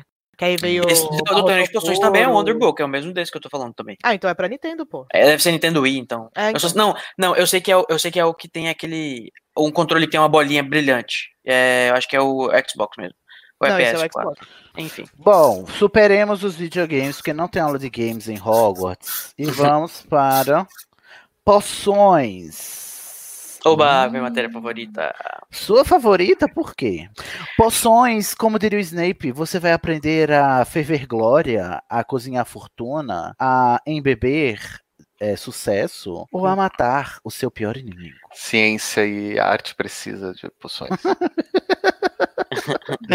Ó, poções, aquilo. É o, um dos estereótipos da bruxaria, né? Além da varinha, é o caldeirão, né? Então eu diria que tá lado a lado ali com a aula de feitiços. Tipo assim, se feitiço for aula de português, poções deveria ser aula de matemática do mundo bruxo, assim, que é o É, se bem básico. que, que praticamente ia ser tipo aula de, de química, né? De química, sim. uhum, Verdade, Química né? bruxo. Eu gosto muito porque, tipo, eu gosto muito de cozinhar, né? E aí também tem essa questão da- do preparo das coisas, os ingredientes, você aprende sobre hebologia também, sobre, sobre criaturas mágicas, tem Ela é a astronomia. disciplina, a disciplina É. mais interdisciplinar, né? Tem, às vezes você tem que encantar o- a poção com, com floreiro da varinha feitiço. fazendo algum feitiço. Às vezes Ela não, tem- sempre, né? Pra finalizar. É. É, você não o, pode fazer. O, é, o Snape um trouxa não falar pode que fazer uma poção. Exato. É, não pra, exatamente. mis- pra misturar os ingredientes você não. Até porque tem não alguns ingredientes que os trouxas nem têm, né? Ou Não, mas conseguem. mesmo que o trouxa conseguisse os ingredientes, não adianta só misturar os ingredientes. é. Se você não tem a magia da, da varinha. É. Provavelmente também é um squib, né? Um malogro não conseguiria fazer Uhum. poções. A maioria delas, pelo menos. Também tem a questão O... dos estados da lua, né? Que elas interferem Poções. Ah, o trouxa nunca ia saber disso. Porque não estuda o quê? Astronomia. Não, não é nem por isso, mas tipo, imagina a. Eu esqueci o nome da bruxa que descobriu que a lua interferia no preparo de poções. Como que ela percebeu isso? Ah, é Ela- a mesma pergunta que eu me faço de como uma pessoa descobriu que misturando ovo com leite dá pudim. Ó, Colocando deixa, deixa eu te contar uma história in- interessante, Sidney, que você vai gostar disso daí. Ah. Porque pudim não é só você misturar ovo com leite, né? Você tem que misturar ovo com leite e, e E, é todo um ferver processo. em banho-maria. Exato. Porque se não for em banho-maria, você não consegue. Sabe quem que inventou o banho-maria? Por que que se chama banho-maria? Maria. Foi uma das primeiras alquimistas da história, Ah! chamada Maria a Profetisa, ou Maria Judia, né, tem Ah, vários nomes. Que Que, ela fez um procedimento para poder controlar a, a temperatura de você es- esquentar as coisas. Porque se você só Uhum. usa chama ou fogo, você não tem como, principalmente há dois mil anos atrás, você não Uhum. tinha como controlar a temperatura do fogo. Mas ela percebeu que se você esquenta a água, a água fica ferve sempre na mesma temperatura. Então tudo que você Meu misturasse Deus. dentro da água ia estar sempre uma temperatura constante. E foi assim que a Maria. gente inventou pudim graças à alquimia. Olha, Maria, lacra demais. Você é a minha padroeira agora. Maria do Pudim, banho Maria. Amei. Inclusive, mas é assim, assim, é, essa mesma dúvida que eu tenho quando eu olho receitas culinárias eu- e eu, fico pensando assim, sabe, a receita de um soufflé. Como é que alguém descobriu que misturando aqueles ingredientes naquela determinada ordem e botando numa determinada temperatura e não podendo abrir, porque se você abrir dá errado. Na hora certa, dá um negócio certo, porque senão dá errado, sabe? Parece que Uhum. tudo, toda a culinária se resume a um grande acidente, uma grande, uma grande sequência de acidentes que deram certo. Uhum. Mas é basicamente isso mesmo, eu acho. Tipo assim, cozinhando, né? Você vê que, ah, tais ingredientes dão tal coisa. E se eu colocar tal coisa? Vai lá, ah, não ficou muito bom. Aí, ah, e se eu colocar tal coisa? Vai, ah, ficou melhor. E aí você vai, vai Então, de- descobrindo as coisas. Poderemos dizer que a aula de poções, quem iria lacrar seria Ana Maria Braga? Não, Hum. A Mariana Maria Braga é né? professora de voo, Sidney, não confio. Ai, Ela desculpa. só em- ela É a Palmeirinha, a Palmeirinha. É Palmeirinha. A Palmeirinha cozinha bem. É uma verdadeira pocionista. Mas eu adoro. Inclusive, estou aprendendo a cozinhar coisas maravilhosas. Agora que eu tenho fogão, tá? Porque agora eu tenho fogão e aí eu posso fazer os meus próprios Arrasou. alimentos. Dá pra fazer suas eu- poções. Eu me estou imaginando um Snape. Masterchef de poções. Ai, que, Então, ser- que um legal, velho. show. Hum. A próxima campanha de RPG, pronto, decidido. O, é, respondendo, acho que a pergunta da Raquel, eu gosto de pensar que ela descobriu dessa forma, né, de experimentação, tipo, ah, fiz a tal poção em tal fase da lua e essa ficou mais potente do que a outra. E também tem a questão de que eles estudam, né, astronomia. Então eles devem saber as propriedades dos astros e como é que eles influenciam nas coisas. É, é, eu gosto de Só pensar um- também que é só uma um- matéria... Um, um detalhe, rapidinho antes de você continuar. Esses, essas influências dos astros que você está se referindo não são referências astronômicas, são referências astrológicas. Astrológico. Não, Por é. isso que eu digo que a astronomia deles não é astronomia É, trouxa. eu também. Porque Não se eles é. fossem falar de astronomia, você fala, gente, fase da lua não te influencia em bosta nenhuma. Vocês estão Verdade. perdendo tempo. Mas não, não. Você vê que influencia, então é astrologia. Mas, Pablo, ah, mas pensa Pablo, comigo. as fases da lua influencia na maré, por exemplo, e é uma coisa física. Não. Mas, não. Não. o que eu quero dizer, Pablo, dentro do mundo bruxo, as fases Se da a lua lua toca no mar, ela pode nos tocar. Exatamente. Inclusive, Ah, fica o teaser para o próximo episódio, ó, chave de portal A Lenda de Eng, que é a lenda, né, lá da tribo da água. Exatamente. É como a- eles aprenderam a dobrar água, foi a partir da música de Sandy Júnior. No próximo episódio eu vou recitar para vocês a lenda da lua e do mar.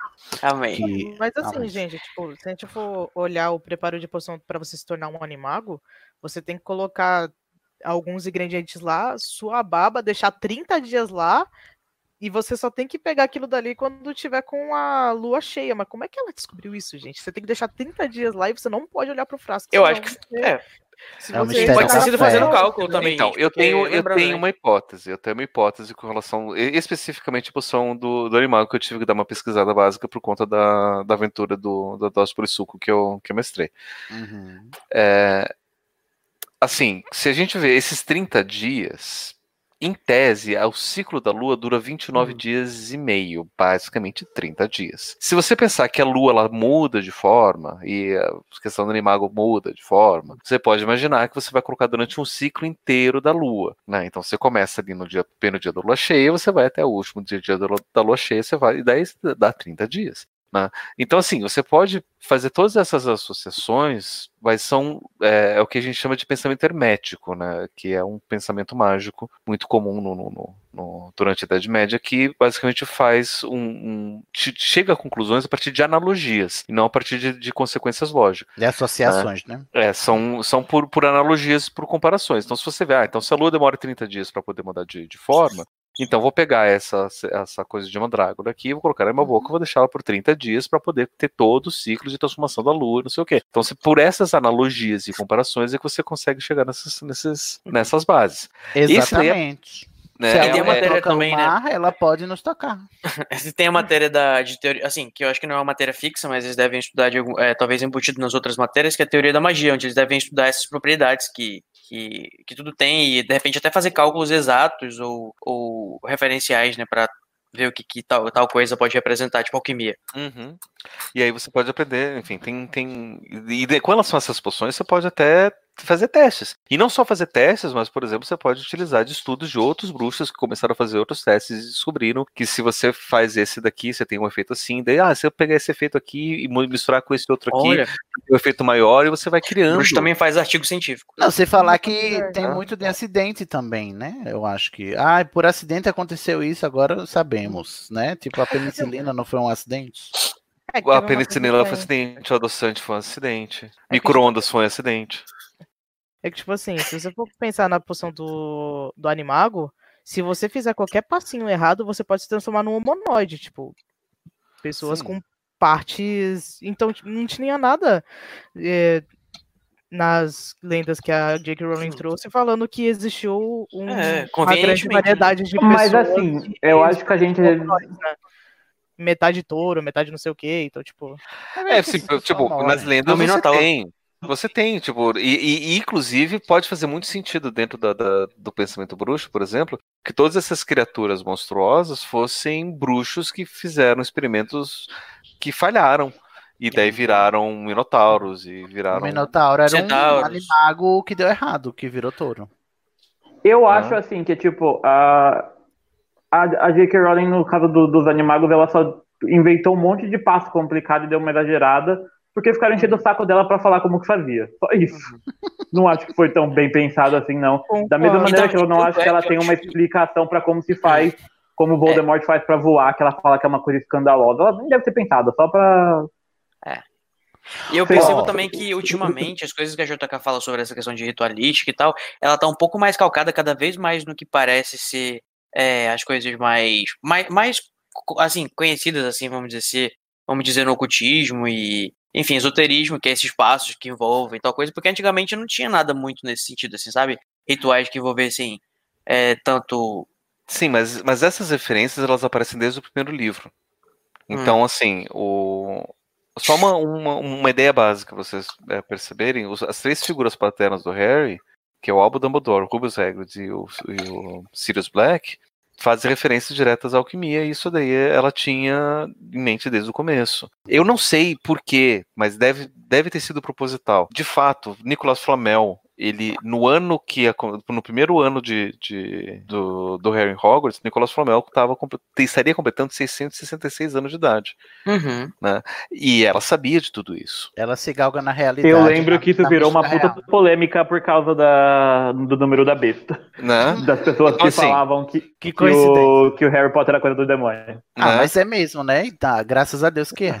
Graças Ainda a Deus. bem. Né? Então, assim, é, ela sabia de tudo isso. Então, se ela chega. E, e quando você vai de fato analisar a- o, o ritual do, da poção de, de animago, você vê que faz sentido místico. Passos. é, os, passos, o que ela está propondo. Claro que ela acaba ali colocando algumas coisas ali meio que aleatórias, mas faz sentido se você consegue imaginar qual que é a lógica por trás. Eu acho que ela não só simplesmente tirou É. né, do chapéu dela. Envolve também, por exemplo, o, o casulo de uma borboleta, né? Que também é ligado como, com a Uma metamorfose. transformação. Né? Se você vê uma, uma outra poção que, que ela descreve, que é a poção polissuco, os ingredientes que, que, ela, que ela coloca da poção polissuco também tem a ver, que tem a ver com essa questão de transformação. Né? Você, então, todos, todas as, as, as poções que ela descreve de fato o ingrediente tem a ver, né? tem alguma referência. Ela fez isso daí, a gente tem que, né, por mais que ela tenha os seus vários defeitos e cada vez ela parece mais com eles, mas é, com, com relação à pesquisa, você não tem como criticar, porque ela de fato faz muito bem a pesquisa. E dela. antes do Google, tá, Ah. gente?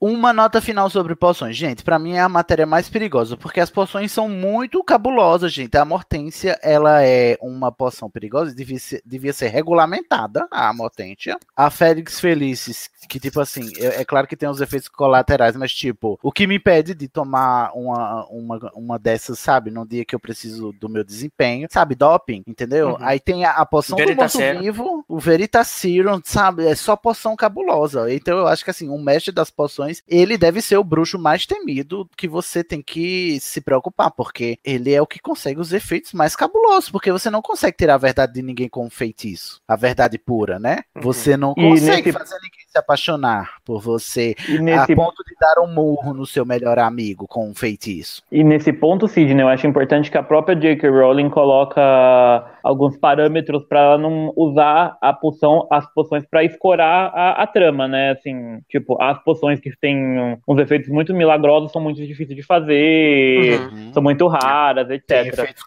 colaterais É. horríveis. Elas são, elas são É. aprendidas lá no, no, no nível NIMS, né? Que ela de- depois do sexto ano. Sim, sim, sim. Mas a aí própria, desse- a mas da- Polissuco levou 30 dias para fazer e por aí vai.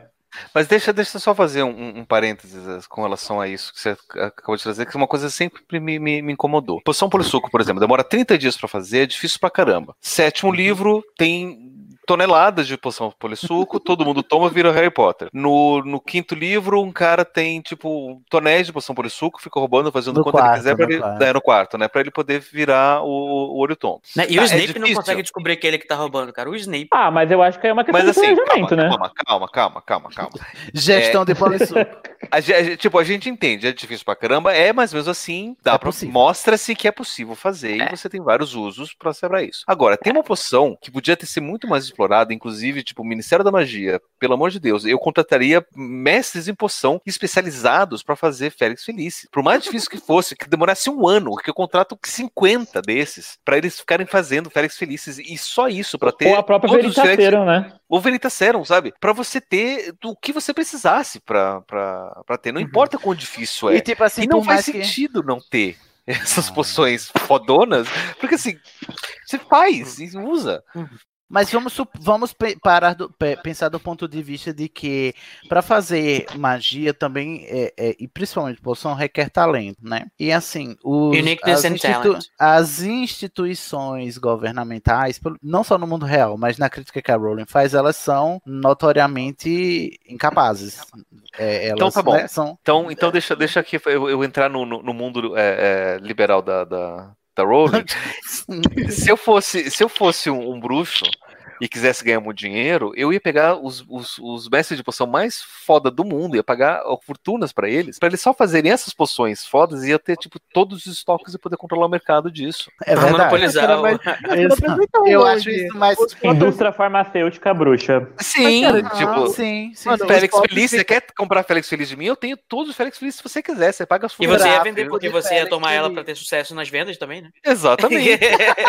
Cara, os Potters não precisaram ir tão longe assim. Eles criaram uma poção pra crescer o cabelo, só isso. Verdade, com isso. né? É verdade. Pablo me convenceu, não faz o menor sentido. Cancelada poções. Cancelada. Cancelada Rowley. Central Eu acho- Gay de eu falar um- cancelamento avisa que o ofício está chegando. Cancelamento da aula de poções. Eu não, queria, não cancela é, não, porque a gente pô, consegue ficar muito rico, poção. Mas... É, Com certeza. só abafa, né? Não cancela não. abafa. Gente, vamos terminar Ô, poções Sidney, que a gente tá... antes- Ah, vai lá. Antes de terminar o assunto de poções, eu queria fazer um paralelo interessante sobre a escolha dos diretores de cada casa, que a gente já- falou, eu acho que de quase todos que tem um diretor que envolve. Por exemplo, eu acho que é, herbologia, por exemplo, tem tudo a ver com a lufa-lufa, né? Que é o elemento terra e tem a ver com a natureza, e o, cultivo com a terra tá fincado na realidade, essas coisas. E a gente tem também o charms, né? O feitiços que tem a ver com, enfim, estudo para fazer a- a- os feitiços e tal. E eu acho que também Palavra e a ar, criatividade. linguagem. Isso, isso, ah, aham. E a poção acho que também tem tudo a ver com o elemento da água, que é o elemento da Sonserina, porque tem essa ideia do, do trabalho que dá, que tipo, você tem que calcular e você tem que fazer, e tem a ver com água também, né? Claramente. Porque E com você usa uma solução. assim. Aham. Você mexe E- com as emoções. As Sim, exatamente, você mexe com a, emoção, com o sentimento. Tem muitas poções que tem níveis que são extremamente, né, como você falou, tem potencial para fazer muito mal e para controlar mesmo. Realmente, o mestre de poções é uma pessoa que tem muito perfil de um. Sonserino. Ou seja, E eu acho que ela, ela foi muito feliz nessa comparação em colocar o Snape como professor de poções, por exemplo. Eu acho que ela só falhou na, na diretora da Grifinória ser transfiguração, porque deveria É. ser o professor de defesa contra as artes das trevas. É, né? Mas só que aí ela precisaria que fosse uma pessoa que mudasse todo ano, né? Ou Então, não. é- Ou não, se a gente pensar, por exemplo, que transfiguração tem a ver com o elemento fogo, já que o fogo é dos elementos necessários para as Que tem a ver com- transformações. Tem a ver com transformação, é verdade. Olha! Corrigido aqui! Mas eu acho que ainda faz mais sentido defesa contra as artes das trevas. Até que eu acho que o, o Godric era. Ele era professor de transfiguração ou era de defesa contra as artes das trevas? Não O, sabemos. o, Gro- o Godric. A gente não sabe as profissões, não. Os professores. O Godric Gryffindor, o, o Godrico. Eu acho que eles É, davam o- aula do que aparecia. Eles não É, davam talvez eles nem aula, tivessem eles- divisão de. de Gente, de- eles só de davam matéria, né? pinta, eles não davam aula. Eles eram. E assim, como tem a ideia de que cada aluno ia estudar com um, de repente aquele professor dava aula para todos os alunos, né? Porque o Salazar tinha os alunos dele, o, Uhum. o, o- a Elga tinha os alunos dela. Então, pra finalizar, os professores de poções que a gente conhece são só o Snape, o pior professor do mundo, o pior Sim. professor do mundo, e depois temos o Horace Slughorn, o Horácio Slughorn, que é um professor decente, apesar de ser uma alma ligeiramente cebosa, tem um sebinho assim nos cantos, sabe, que precisa ser removido. Mas ele é um professor de herbologia, herbologia um professor de poções competente.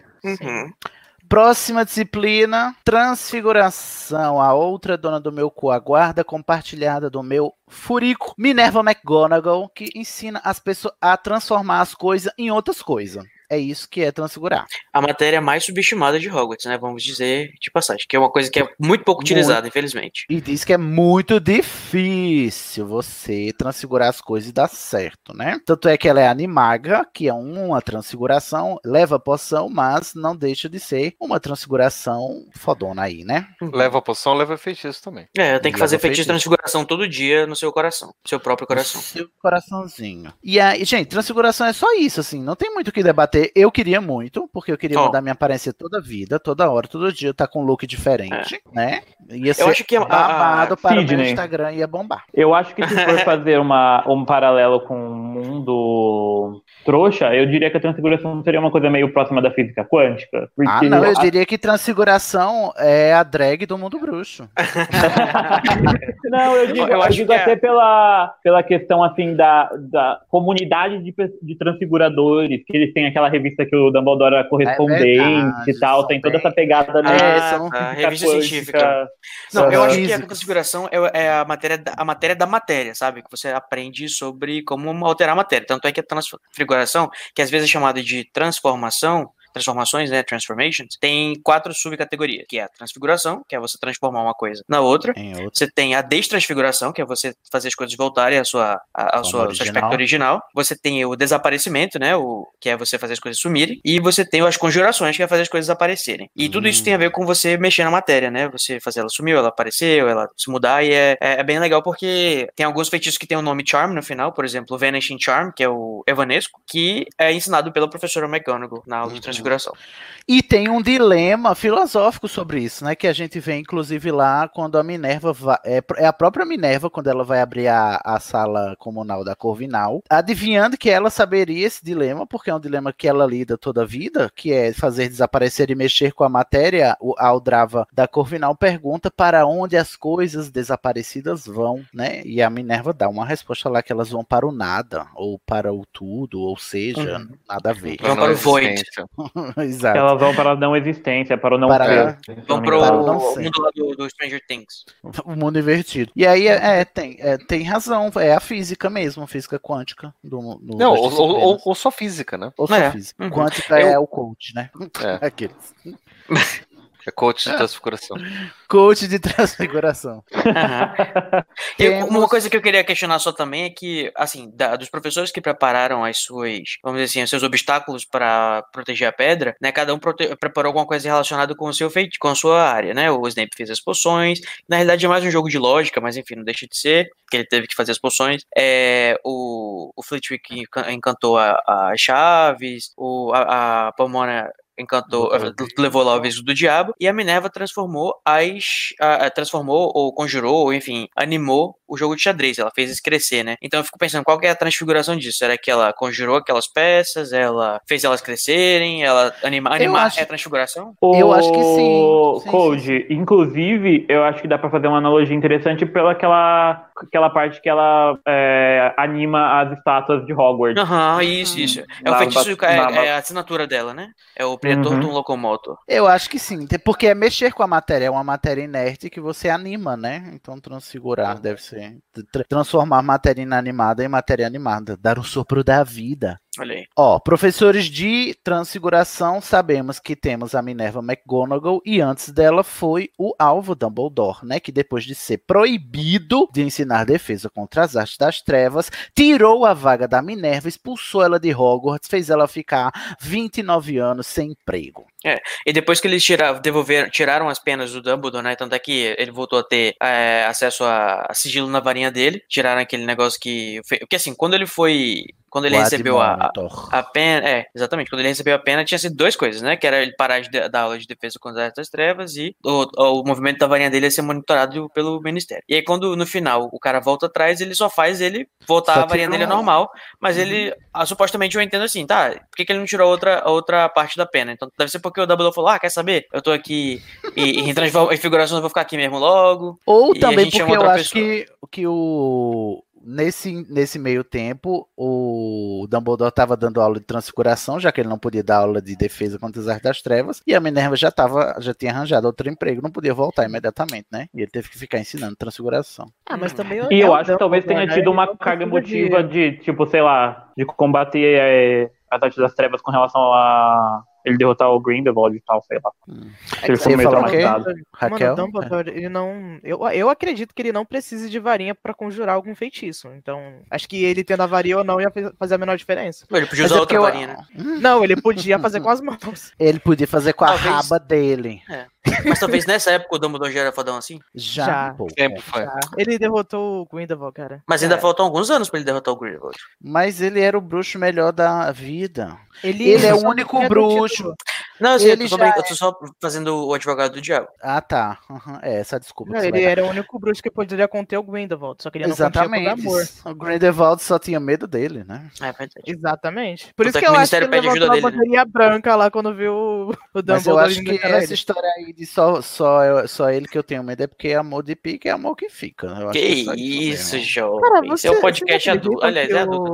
o, que o Grindelwald ele correspondia ao amor do Dumbledore? Eu acho que não. Correspondia. Correspondia, sim. Correspondia, sim. Correspondia? é. Acho Sim. que ele mais usava ele do que correspondia. A dica No final, é, é, a decidir, a descobrir. Gente, vamos esperar. A gente tem mais três filmes pra confirmar isso. daí. A ser Tem mais continuado. 15 tem mais 15 anos aí. Mas eu gosto de pensar também que o, o Grindelwald não. né, Ele, ou, ele, ou ele só correspondia fingindo, ou ele tinha mais interesses do que de fato ele era apaixonado por Bom, a cena dele em Relíquias da Morte me dá a entender que o, o Grindelwald tinha algum sentimento pelo alvo, sim. E, e nutriu ele até o fim da vida, porque ele protegeu o Dumbledore, mesmo depois da morte do Dumbledore, entendeu? Contra o Voldemort. Lá naquela cena, quando o Voldemort vai perguntar onde tá a varinha das varinhas, e ele mente pro Voldemort pra ele não pegar a varinha. Ah, mas quando que ele não tá mentindo, cara?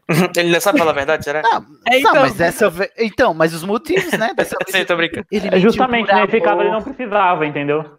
Ele mentiu por amor. Somente por amor a gente Sei põe a não. mão. Sei não. Mas Vamos tá seguindo aí, gente. Próxima sessão, as eletivas agora. Já vencemos Oba. as, as obrigatórias. Que é a partir do terceiro ano, que é quando a Hermione despiroca. Quer fazer tudo. Fazer tudo. Mas temos um aqui que a Hermione não pode fazer porque é só a partir do sétimo ano, que é a alquimia. Que é você aprender a ser imortal e, portanto, alquimista. E nem sempre tem, Não- né? Nem sempre tem, porque é sob demanda, e eu acho que parece que faz muito tempo que não tem Hogwarts, que eu não ouço nem falar, né? Que absurdo, né? Eu super queria querer Eu- estudar alquimia. É, eu acho que o último ano que teve aula de alquimia foi em 83. Que é quando o Tiresias vai aprender a ser alquimista. Não, mas é, Fiquem Com- ligados. com, a, com a Só pra gente professora. quem é Tirese e Sidney. Tiresias, do Dose de Polissuco. Acesse Dose de Polissuco no seu feed mais próximo e descubra quem é Tiresias e companhia. Ah, agora Tirese e companhia, muito protagonistinha, hein? A turma do Tiresias. Convencida? Bom, depois temos aula de aparatação, que os alunos só podem ter a partir dos 17 anos, que é a maioridade bruxa, né? Uhum. E demora meses. Você tem que ter um curso de meses. A gente vê uma aula lá no Enigma do Príncipe, o pessoal tendo. Mas para você tirar o seu certificado de aparatação, que eu costumo associar com a carteira de motorista, Uhum. né? Para você ter carteira de motorista, você precisa passar num teste e tem que passar perfeito. O Rony não passou porque esqueceu uma sobrancelha e foi reprovado. Então daí vocês tiram a seriedade. É, É. de- é, faz parecer que é muito difícil aparatar e que não é simples assim, tá? É, fala e nem do todos os bruxos sabem, né? Nem todo Nem mundo sabe. que forma em Hogwarts sabe aparatar, acaba Porque dá medo, né? De você ser estrun- estrunchado. Uhum.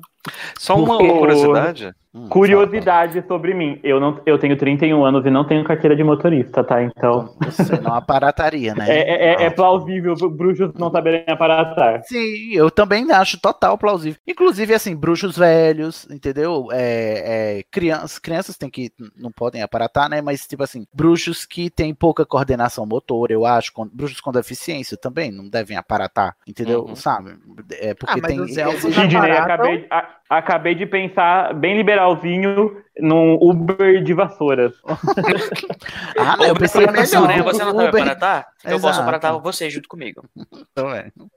A gente já é sabe Uber, desconfortável, né? tem- Eu ia dar só duas Tem aquele, aquelas chaves de portal que você pode ir pra onde você É, quiser. tem o contrabandista de chave de portal, não tem? No Tem chave de portal, tem o, o, o, O Pod Flu, que eu acho que é o mais confortável de todos. né, tem o trem Pois é. roubado, tem um monte de coisa. Trem roubado.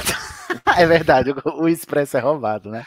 Ó, mas assim. Mas assim, uma, uma, uma, uma curiosidade sobre, sobre isso daí, né? Que você está falando que é análogo à carteira de motorista. Na Inglaterra eu não sei como funciona, mas nos Estados Unidos, a aula de direção, é, é, driver's ed, que chama de, de educação de direção, é dada na escola também como uma disciplina Olha, que chique. optativa. Por quê? Porque lá nos Estados Unidos, com 16 anos, você pode tirar sua carteira de motorista. Uhum. Só que lá eles têm um pequeno detalhe: não existe um, um documento de, de, de identidade válido. Então, geralmente, eles usam a carteira de motorista como documento de identidade. Então, Ah, muita gente. Não, não, não existe um documento de, de, de identidade oficial para isso. Só o né? passaporte, mas nem todo mundo tem. É, mas assim, você tem alguns documentos que eles aceitam como documento de identidade, mas assim, um documento de identidade, tipo, ah, aqui é meu nome, aqui é minha foto, isso aqui sou eu, não existe um documento que nem a gente tem, tem aqui o RG. Você tem Gente, vários que atraso de vida. Exatamente, é bem complicado. E, e isso te, te traz sérios problemas, inclusive elitistas, porque o, Uhum. o documento que eles mais usam para isso é a carteira de motorista. Então, por mais que você nunca vai dirigir na vida, nunca vai ter um carro na vida, você tira a carteira de motorista para ter a sua, sua- seu documento, documento de, de de identificação. identificação. É. Nossa, e também eles precisam de levar o próprio carro para tirar a carteira, etc. É uma coisa bem, bem elitista, É então nem bem, todo mundo bem elitista. E, e é complicado, por exemplo, porque para você poder votar lá nos Estados Unidos, você precisa de um documento com foto. E, e geralmente Só carteira de vota quem tem motorista. carro. Nossa, E só que vota-. É uma coisa bem, bem complicada. É a terra de É. oportunidade, né, Maurício? Ai, É. senhor. E, e assim, o, o, o, o- só a curiosidade que eu dar, porque lá você aprende isso na escola. A autoescola é nas aulas de escola Na normal. escola. É Ah, uma então é disciplina, tipo como uma disciplina na, no como uma disciplina aqui, é, como uma disciplina mesmo, que nem aqui é dado no, como uma Entendi. disciplina também. Ó, de todas essas aulas extras aqui, a paratação é que eu faria questão de fazer, porque não tem coisa que eu mais desejo na vida do que só, né, Teleportar. estar lá na Nossa, cama, é, dar um estralo na cama e aparecer na cadeira do meu trabalho. Ia ser maravilhoso. Uhum. O professor é o Wick. É, como? Wilkie Wilkie Twycross. Twycross, que não podia ser menos óbvio, né? É um trocadilho aí. Uma trocadilho Ah. do carilho. Junior Cody, você conseguiria Yes. explicar esse nome? Twycross? É como se fosse, tipo, do, é, two cross, né? Que é como se fosse você tem a, tem a ver com dois e atravessar. Como se fosse atravessar de um lugar pro outro, talvez. É o mesmo radical, o Uhum. prefixo de twilight, que é a luz entre o crepúsculo, ou é entre o anoitecer e o amanhecer, né? O Uhum. crepúsculo. Uhum. Então é como se Entre um lugar e outro, né? Bem legal Entre um essa, e esse nomezinho. Entre o E também é o o nome de um lobisomem. vilarejo da. É o nome de um vilarejo da Grã-Bretanha. Então, tipo, acaba que deve ser um sobrenome de verdade. Hum, é, é o limiar entre a sanidade e o bom senso. Entre um bom livro e o bom gosto. Não, mau livro bom gosto. Ah, Não? Twilight não. Tá lá. Twilight. Só se for Twilight Zone, né, Paulo? Pelo amor de sim. Deus. É, Viu, Carol? Vamos para a próxima, que é a aritmancia. Etimologicamente Hum. falando, a aritmancia é a leitura pelos números. Seria um tipo de adivinhação, mas. É tipo no- o que a, a Aparecida Liberato faz, né? Numerologia, nada mais é do que Uhum. isso. Aí a Hermione tá lá toda céticazinha em adivinhação, que aí assim. Você roubou que- minha piada, Code. Né? Ah, desculpa. E aí tá lá tentando adivinhar pelos números lá com a Aparecida Liberato ensinando ela. Olha A só, Hermione- mas eu acho que, assim, para além da adivinhação, eu acho Hermione, que a gente, tem a ser... Hermione cética de telão, cética Uhum. de telão. Eu não sei até onde que vai, mas assim, se você estudar cabala, a própria numerologia, você vê que os números têm propriedades mágicas que vão além da adivinhação. Tem a ver com, talvez, o preparo de... Assim, talvez a, a, a seja a base do que, que você tem de número. Tipo, quantos de ingredientes será que é preciso, você consegue descobrir com as propriedades dos números, entendeu? É a qualidade então, é, tipo, é mágica de- dos é. números. É, porque assim, no mundo em que a magia existe de verdade, né? Não que eu esteja dizendo que não existe, gente, mas em que você tem evidência de que a tá magia bom. existe, faz sentido de que, a, que, que as pessoas entendam que essas propriedades dos números de fato tenham propriedades mágicas que sejam estudadas. Então, não se usa a a- o número para adivinhar o futuro, e sim para entender o próprio presente e o que, que a, aquelas, aquele número vai fazer aplicado na magia. Eu Tanto acho é que, que- tanto tem a, a prova disso é o próprio feitiços que são através das forças das palavras, né? Então Uhum. acho que dá pra fazer uma associação com for- as forças dos números. Não, eu diria que é Assim- baseado nisso que o Voldemort vai perguntar ao Slughorn se fazer sete Horcrux é melhor do que fazer uma, porque sete é um número é, De muito perfeito. poder mágico. É, e, e de muito poder mágico. Provavelmente isso se aprende em aritmancia. E aí ele disse, ó, se eu aplicar esse número mágico perfeito a Horcrux, será que ela fica mais forte? Entendeu? Aí Uhum. foi o que ele fez, né? Na, na Sabrina eles têm uma matéria que chama Geometria Sagrada, que eles aprendem sobre fazer arcano e não sei o que, e a propriedade das, dos vetores mágicos, não sei o que e tal. O Pablo Só vai falar uma- alguma coisa. Não, eu ia, eu ia contar uma, uma curiosidade sobre aritmancia, sobre o próprio nome da aritmancia, para a gente poder ter um- uma noção um pouco mais ampliada disso. A palavra aritmancia vem, obviamente, de aritmética, né? E a aritmética vem de aritmos e metros, que é a medida dos ritmos. É as contagens, né? Então, Então é fazer aritmancia teria também, né? né? E daí a gente pode pensar que a aritmancia teria sim a ver com música, já que música é basicamente matemática, teria a ver com ritmo, teria a ver, pode ter um monte de coisa a ver com isso. E de pensar que os feitiços também, tipo, em algumas culturas são ligados a rimas e repetições e, e Uhum. uma coisa mais musicalizada, né? Uhum, Ah, então, verdade. então você pode ter uma, um- uma amplitude muito grande de, de conhecimentos que, que vão além de simplesmente você contar quais são os valores do seu nome para você saber qual que é o seu número da sorte. É, Ah, então não seria só uma questão de contar, mas também de dar ritmo às coisas, né? Também, Porque, você pode é, pensar um monte de coisa. Com Eu relação a acho que deve ser muito importante pra você fazer. É, eu acho que deve ser muito importante entender a aritmancia pra saber fazer um feitiço. Porque, por exemplo, o Snape né, faz os feitiços dele e tal. Eu acho que deve ter muito a ver com você entender essas. Não, e a E primeira construir aula do feitiços, né? A Uhum. primeira aula do Flitwick é o Vingardium Leviosa que ele diz, e o Flick and Switch.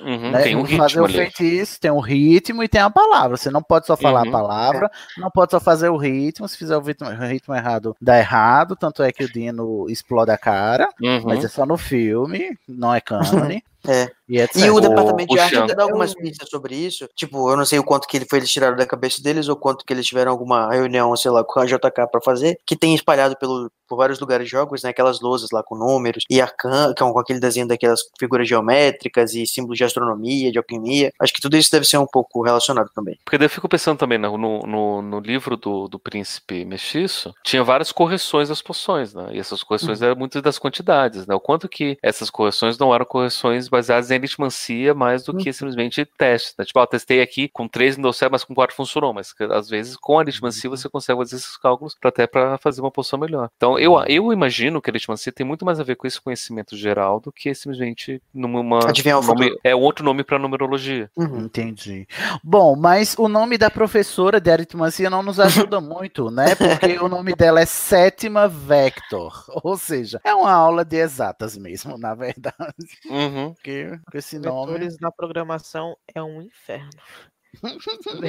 Vetor em qualquer coisa. Nossa senhora. Tem que acabar o vetor. Tá, eu amo vetor, tá? Eu sou designer. Ai, Deus, é. Ah, mas a ideia é que faz isso pra você, na programação você tem que fazer na mão, Ninho. É, tipo, você não Ah, tem o SVG pra é- salvar vocês, para. isso não- você não ama o vetor, é tipo, isso é síndrome de Estocolmo. É porque o Ed já vai no What You See is What You Get. Isso daí tem que ser bitmap, tem que ser paint e pronto. Ninguém tá entendendo nada que vocês estão falando, gente. Vamos pro próximo. Trato das criaturas mágicas. É essa aula que eu fujo, eu não chego nem perto, a não ser que seja do tronquilho. O tronquilho eu quero e o eu ia voar naquele bicuço. Nossa Eu não senhora. ia de jeito nenhum. Ele ia te estraçalhar, Ah, amiga. Tem que ter. Tem que vai colocar uma- Querida, você acha que eu chego perto de um cavalo, eu vou chegar perto de Não, um a gente faz a reverência, tá na mesma sintonia, vamos começar a voar aqui pelo lago. Eu tô muito Nossa lascado. Ah, eu também queria. Aí Deve, deve ser bom aprender a cuidar dos bichos. Nossa, eu ia Não viver queria, jogando não. gambá pra ele comer, gente. Pelúcio. eu Agora, ia viver. imagina, imagina como é que deve ser essa aula. Tipo, nossa, que legal, vamos aprender o hipogrifo. Legal, você faz a referência, agora vai voar no hipogrifo. Daí você coloca Nossa, o aluno né? pra voar no hipogrifo e o professor fica lá, hum, será que ele tá vivo ainda? E o que, que a gente faz enquanto ele tá voando? É, Né? A Lula Pois gigante é, né, o cara? problema. Caiu no Pedagogia lago, em Hogwarts não problema. existe. Pedagogia não existe. Ó, Principalmente pro Hagrid, né? Que não é nem professor, assim, tipo, de, de, de verdade. Ah, mas. Ah, não fala assim do Hagrid.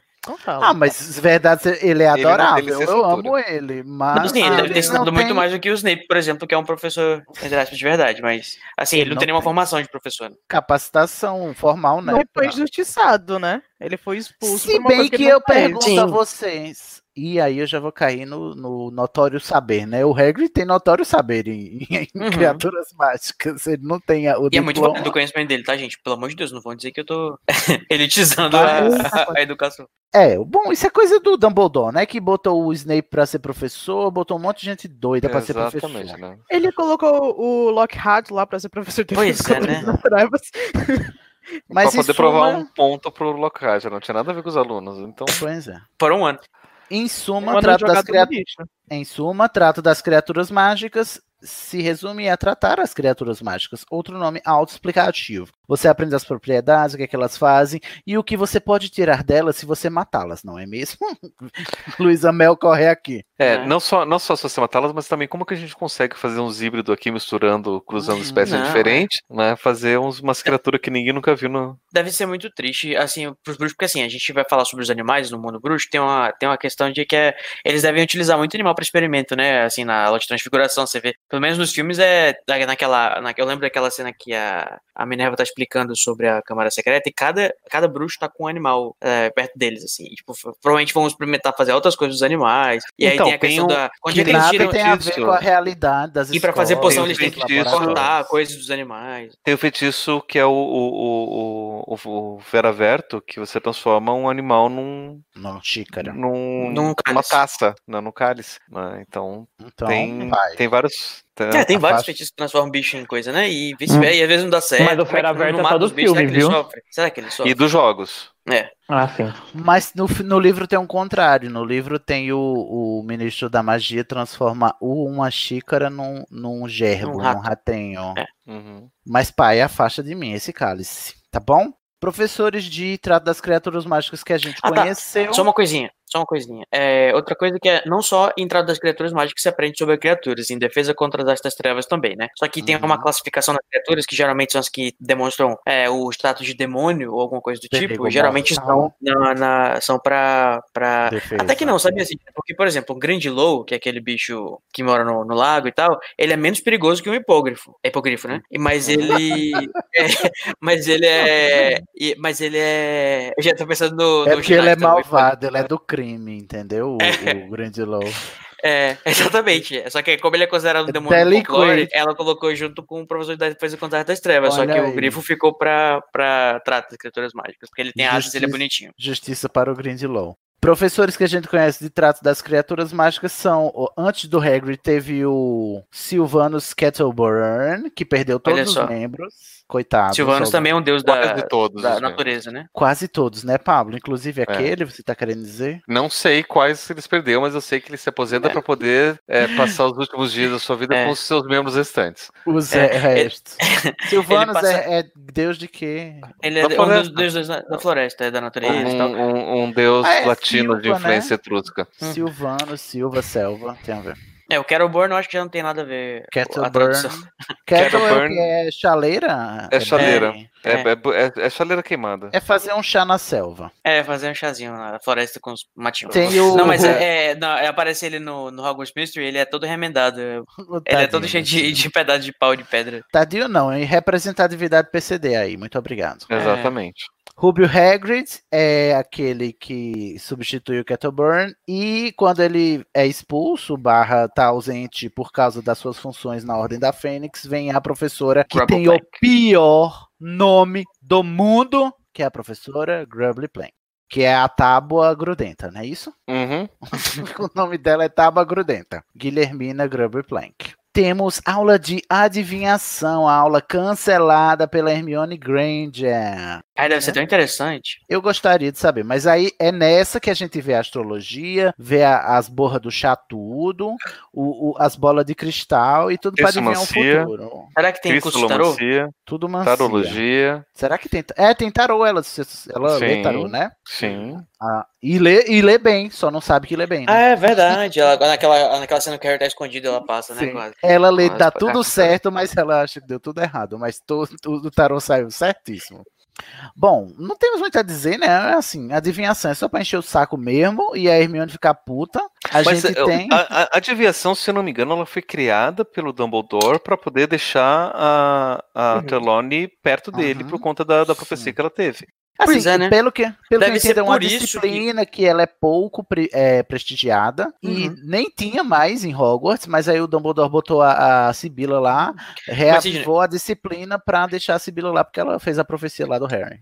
E quando tu disse que não tinha mais, é porque tinha, tinha, tem registro de ter tido antes? Ou ela realmente só aparece agora com a, com a Trelawney? Porque eu penso assim, se Ela- realmente não pelo- tinha antes, é por isso que é tão descreditada, né? Porque o pessoal acha que não é nenhuma coisa que tem que se levar a sério, porque nem tinha Hogwarts. Talvez se, seja se isso. me engano, que- Se eu não me engano, quando, quando, foi com- quando ela foi contratada, teve lá um. No, no livro teve a cena lá do, do, do flashback dela, que mostra como foi a entrevista de contratação, que foi nessa entrevista que teve a profecia. né? O Dumbledore ele tava querendo Ele conversar só com. tá Tava tá querendo querendo conversar com ela porque sabia da- da- do, do dom profético dela, mas ofereceu um, um cargo que não existia. Ou pelo menos Não, não, tinha é- uma cadeira aberta. Pelo que eu entendi, assim, pelo que eu lembro dessa cena, o Dumbledore conta, ele conta pro Harry, né? Ele conta que ele Uhum. foi lá só porque a Sibila ela é descendente da Cassandra, que foi uma adivinha, uma profetisa real do mundo Uhum. bruxo aí da Rowling, né? Que ela é Blavatsky, descendente né? da Cassandra. E aí. Blavatsky, Blavatsky.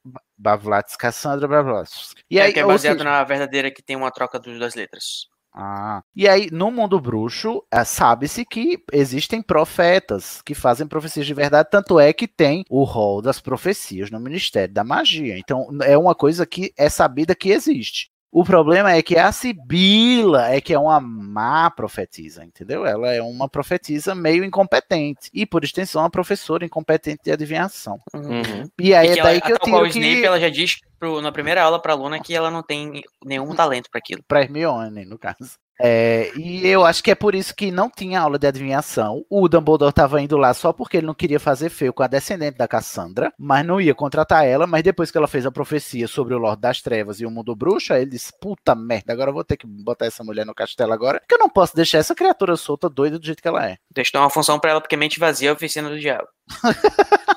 Verdade. E aí só temos a Sibila e o Firenze, que é o centauro, porque no, no mito é, também é assim, alguns mitos, né, sobre os centauros, mas o mito que a, a Rowling escolhe para reproduzir na sua obra sobre os centauros é de que eles são esotéricos mesmos e adivinhos natos, né? Tanto é que eles leem os planetas. É, inclusive foi uma das vezes que a gente viu que eles têm adaptação de acessibilidade em Hogwarts, né? Hum. Porque como ele é centauro, ele não pode subir escada, colocaram a, É a sala de verdade, adivinhação é. pra hotel.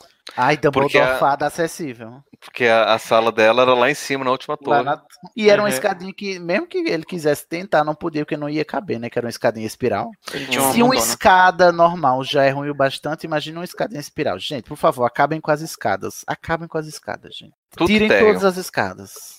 Bota tudo térreo, térreo, rampa e elevador. ou rampa e elevador. Chega de escada. Coisa medieval. Acho que ele não gostava nem de sala, né? O centauro no lugar fechado, assim, Não, deve ser ele muito que- confortável. Tanto é que reproduz uma floresta, né? o- A sala Uhum. dele. Eu adoro E, essa é, sala. e, né, e dessa vez é uma das vezes que a gente tem essa noção desse conceito de ambientes expansíveis, que depois a gente vai ser importante na bolsa da, da Hermione e no, É, na mas tem no Cálice de. Fogo também. Ah, sim, a própria sala precisa Tem na tenda também, do não deixa Cálice de de ser isso e tal. né? É. Mas é interessante, É, tem eu a acho tenda que do Cálice de fica mais clara torneio. essa questão de habitats contidos num lugar, assim, Uhum, sabe? Tipo um bioma, né? Uhum.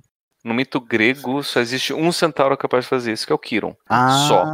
Todos ai, os outros centauros, eles são criaturas, tipo, são, Uhum, mas o que é o mais relevante, né? O mais conhecido de todos. São assim, os né? cavalos, né? são os cavalos, é, exatamente. Entendi. Ah, então quer dizer que é só o Kiron e por isso hoje Só a gente Kiron. tem essa, essa, É essa noção de que o- os centauros são sabidão, sendo que a gente tá jogando, julgando o todo por um indivíduo. Por um É, eles são associados Assim, a professores também, mas quem era o professor era o Quirão também. É o Uhum. Kiron. É, exatamente, né? E recomendo, eu vi o episódio do Papo Lendário sobre Kiron, que é o professor ferido. Olha aí. Tá lá no Papo Lendário. Ele tá na constelação de Sagitário, né? Mitografias. É o Kiron, né? Exatamente. Isso. Inclusive a flecha é isso, de ser professor, porque aponta o caminho, né? Aponta a direção. Tem Uhum. essa noção aí. É bem legal. Eu ouvi esse, esse podcast, tá, Pablo? Dessa vez você não vai me passar- fazer passar vergonha. Eu ouvi esse Que bom. episódio. Está supimpa, mitografias.com.br. Inclusive, eu amo o mito do Kiron e, e a associação que vocês fizeram a ele com o, o, o ofício de professor, né? Hoje em dia. Uhum. Muito maravilhoso. Vamos escutar. Tudo a ver com o episódio de hoje, inclusive. Uhum. Próxima disciplina, estudo dos trouxas. Ela era uma optativa, só que no último ano, em 1997 para 98, como estava o regime do Voldemort à torta e à direita lá em Hogwarts, virou obrigatória porque os Aleto, os Carroll, né, os irmãos Carroll, os tinham que Carroll. ensinar a o, ensinar preconceito aos bruxos, né? Porque trouxa não pode, né? Você quer perseguição aos cara, professores? Crush, temos aqui. Eu- Mano, Ah, eu quero fazer um adendo sobre essa matéria.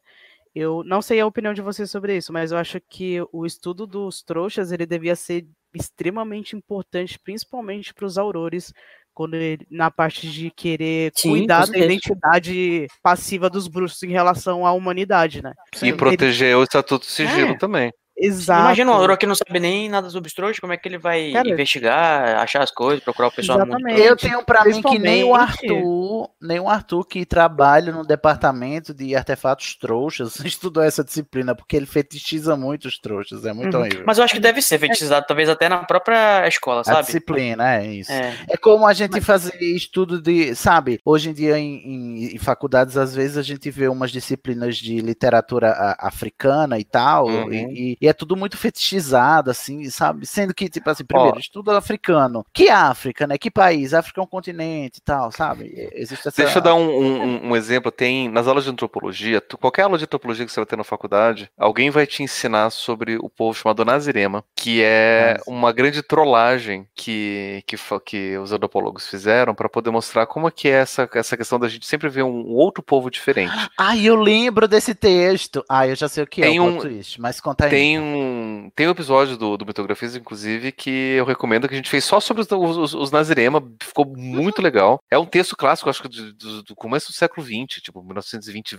é, 1920, 1930, por aí. E aí a gente fez uma adaptação, é, ampliou né, para falar dos Nazirema com mais informação. Só que a ideia do Nazirema é como se você estivesse vendo o povo americano, tanto que Nazirema é americano, Americans, é, ao, ao contrário Ao contrário. né, é como se você visse os americanos com o olhar desse antropólogo distante, tipo, ah, eles são, eles têm, tipo, eles, o, o deus deles eles carregam no, no- no bolso, é, santinhos no, no, bolso, né, e eles Não, trocam. eles, eles têm Enfim. um. Eles têm um, um indivíduo para o qual eles, eles eh, falam tudo que eles não falariam para outras pessoas, como se fossem segredos ocultíssimos. e tal. Isso. E eles têm, eles têm é, curandeiros que cuidam é, exclusivamente da, da- da sua boca. Da sua boca e, e botam brocas e martelos dentro das bocas. E eles furam a própria pele para que a pele fique mais lisa, botam em fornos as suas cabeças para os cabelos ficarem de algum jeito, né? E aí você É. lê, você fica barbarizado, diga que povo selvagem. Aí, isso, o meu professor de antropologia na, na- em comunicação social, ele passou esse texto. Aí eu não me liguei, ninguém se ligou da sala no, no dia seguinte. Ele perguntou: "E aí, o que, que vocês acharam do Nazirema? Gente disse: Isso é uma barbaridade, que povo bárbaro é esse e tal? Ele só disse: Lê ao contrário aí o nome. Aí era americanos, entendeu? É tipo assim, era só o, só o modo, o modo como se escreve a coisa, parece fazer muito mais bárbaro do que é. Ou não, ou não isso, ou a gente, é, ou também acreditar o fato de que as nossas práticas a gente não tem como bárbaras, sendo que elas são bárbaras, né? Uhum. Também. Uhum. Então eu imagino uma que isso do trouxa deve ser mais ou menos isso, né? Estudar tipo os Nazirema.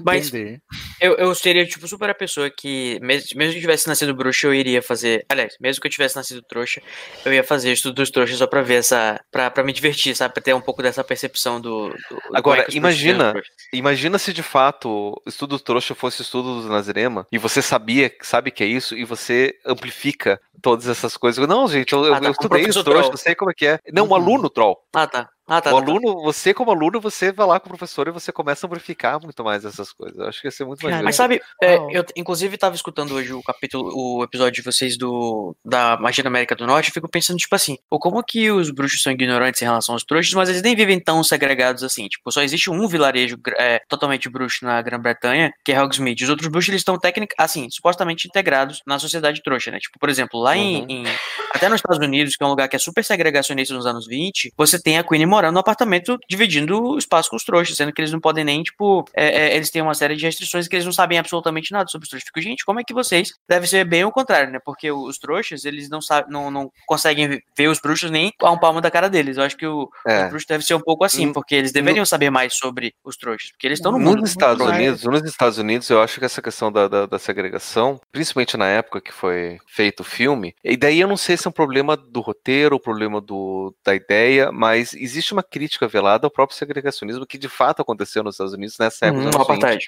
com a do apartheid, das leis de Jim, Crow, que você tinha negros e brancos convivendo na mesma cidade, mas eram duas cidades diferentes. Inclusive, o, o, o, Charami Évila, ele escreve um romance inteiro em cima Uhum. dessa premissa, que a cidade é a cidade, que, tipo, são, é, é a mesma cidade, só que são duas cidades diferentes, e uma São cidade duas não pode no mesmo espaço geográfico. no mesmo espaço geográfico que não um não conversa com a outra, né? E, e é tudo para essa questão do, do segregacionismo. É. E como Né, sempre, a J.K. Rowling acertando na analogia e errando na prática, né? É. Passando adiante aqui, gente, temos o estudo das runas antigas.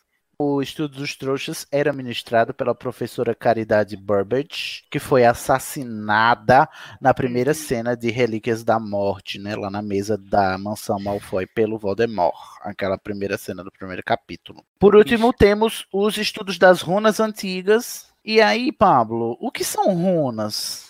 Runas são uma espécie de alfabeto muito antigo, originário do povo nórdico, que não só era utilizado como forma de alfabeto básico de escrita, mas isso- cada letra tinha um significado próprio e era muito utilizado em magia e não só para fazer feitiços e, e processos mágicos, mas também como uma, um- uma forma de adivinhação. É, né, de- divinação. de- Divinatório. É, é um método divinatório, oracular. Né? Segundo a lenda né, que a gente conhece, né, que daí eu não sei porque a GK não, eu não sei o que, que ela usa disso, mas segundo a lenda diz que Odin ele queria ter o é, segredo de, de adivinhação e por isso, é, para ele poder ter esse prêmio de adivinhação, ele ficou preso de cabeça para baixo, né, pendurado de cabeça para baixo durante não sei quanto tempo para poder provar que ele queria e ele abriu mão de um olho Não. né? Para ele poder ganhar o prêmio de adivinhação, e, o- e o prêmio que ele recebeu foi o alfabeto rúnico, que através da leitura das runas ele poder fazer as leituras de adivinhação. O Então, único, exe- o único exemplo de runas que a gente tem ao longo da, da obra inteira é, é só o que a gente sabe que a penseira ela é entalhada com runas, né? Mas ah, fora isso não temos mais menção. A Hermione tenta fazer runas, né? Também. Uhum. É, eu acho que as runas também é, é, elas servem um pouco como é, uma palavra inteira, assim. Às vezes dá pra criar feitiço só escrevendo. Eu já vi em algumas outras ficções, tipo, feitiço só escrevendo a runa, sabe? Ao invés de usar uma Uhum. Sim, palavra também inteira. já. No, no, no, Ki- no- Como é que é? O O nome do vento. nome do vento, isso. As Crônicas do Matador do Rei tem é, Aham. uma matéria que ele aprende a, a não só fazer runa, mas como combinar elas pra fazer as coisas e tal. Não chama runa, chama sil, sigilismo, si, silegia. Um negócio Uhum. assim. Mas é assim, cada símbolo tem uma propriedade e tal. E você, se você colocar esse símbolo no canto, ele vai fazer, vai fazer aquele efeito. Será que eles aprendem só as runas nórdicas ou eles aprendem também, sei lá, é, hieroglifos e outras, outras, outras escritas cuneiformes que, que, de sociedades antigas que tinham São magia? mágicas. Não sei. É, no mundo do, do na- no mundo do Percy Jackson é, tem, tem a saga dos Kane que é com mitologia egípcia e eles fazem tipo eles desenham no ar ah, o hieróglifo e isso causa algum determinado efeito abre um portal etc No Príncipe Dragão tem também, a- ele tem que Também desenhar é a runa no ar e fazer o, o Ele encantamento. desenha a runa e faz. Ah, é. Aspiro. Eu detesto, só fala isso toda hora. É Podia ter outros feitiços, né? Na segunda outros. temporada ele aprende vários, vários feitiços da segunda temporada. Mas não aguento Aspiro. É Aspiro. Fominos. Tá ótimo, gente. Olha só, essas são as principais. Tem várias outras aqui menorzinhas. Se vocês quiserem discutir sobre o Glee Club de Hogwarts, né? O coral do Quaron, vocês podem ir lá nos comentários. Hino. O clube, do- o clube de duelos, vocês também podem ir lá nos comentários. A gente não vai se alongar mais, tá bom? Mas fica aqui a nossa, né, o nosso tratado sobre as disciplinas de Hogwarts. E se A vocês gente teve acham aí... dupla hoje, né? Aula dupla. Quase três Double horas. potion, poções duplas. Como diria Wyler. É. Poções duplas. É, mandem seus berradores. Onde é que vocês iam se dar bem? Onde é que vocês iam se dar mal? O que é que vocês acham que faltou na pedagogia de Hogwarts, na grade curricular de Hogwarts? Tá bom? faltou pedagogia Faltou. o comentário é: faltou pedagogia. Não está tendo pedagogia. É, alguém tem algum comentário final a fazer, gente? Eu gostei muito desse comentário do Ed, porque de fato eles deviam ter uma disciplina de licenciatura básica, porque Licenciatura É um cursinho de formação de professores, né? Que o Dumbledore pode É. vir aqui sentando na calçada que ele quer chamar pra dar aula. Vem em aqui dar aula aqui pra mim. Né? Pelo menos fazer um, é, um cursinho que seja distância, sei lá, qualquer coisa. EAD. Ah, Não um- é AD, um- bruxa. um- Teste, né? Evitaria, Pode evitaria muito problema, né, nas aulas de poção, nas aulas de, de defesa contra as das trevas. Pois é. Não é muito. Mas eu É, gosto só- muito só, dessa, assim, sim. só mais um adendo, é, eu tava vendo aqui no Wiki que, ah, se não me engano, em- em- nos contos de Biddle Bardo, eles citam na introdução que existe uma escola de música de bruxos, viu? De Olha aí. bruxo e arte cênica, se eu não me engano. Uhum. Bobatons. Artes cênicas, adorei.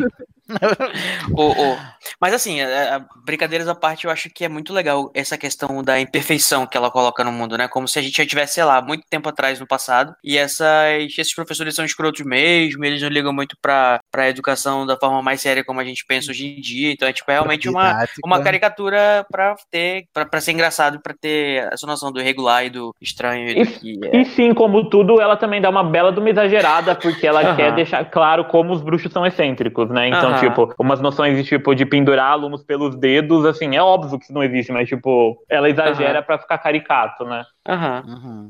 É o humor da Rowling. Ô, Até Paulo, porque se fosse pra você- fazer os bruxos fazerem tudo que a gente faz e ter o mesmo sistema de coisa que a gente tem, não ia ter graça, né, gente?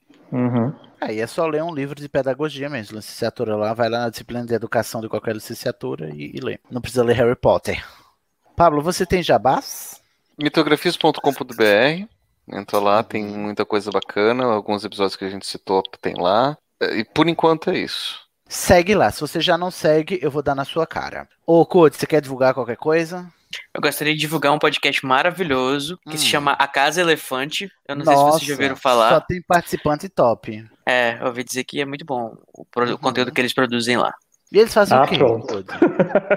É uma releitura capítulo a capítulo, comentários maravilhosos feitos por pessoas extremamente qualificadas, né? Sobre e, a e obra muito da divertidas da obra do Rowling, né? Capítulo a capítulo. Se você sempre quis, vai lá conhecer. Vai lá conhecer. A gente já tá em câmara secreta, tá bom? Então, é, catch up. Não é o ketchup, é catch up. Como diria Junior Cody, professores americanos. Raquel, você, querida, tem algo final a dizer? Tem alguma divulgação? Quer falar suas palavras finais? De verdade, eu gostaria de agradecer a oportunidade que vocês me deram de estar aqui. E Que isso, jovem? de me escutarem também, né? Então, muito obrigado. Eu admiro muito o trabalho de vocês. Desde a primeira vez que eu tive a recomendação pelo Spotify, tipo, foi amor à primeira vista. Vocês são Ai, que muito bons no que vocês fazem. Ai, Obrigado, eu- Spotify.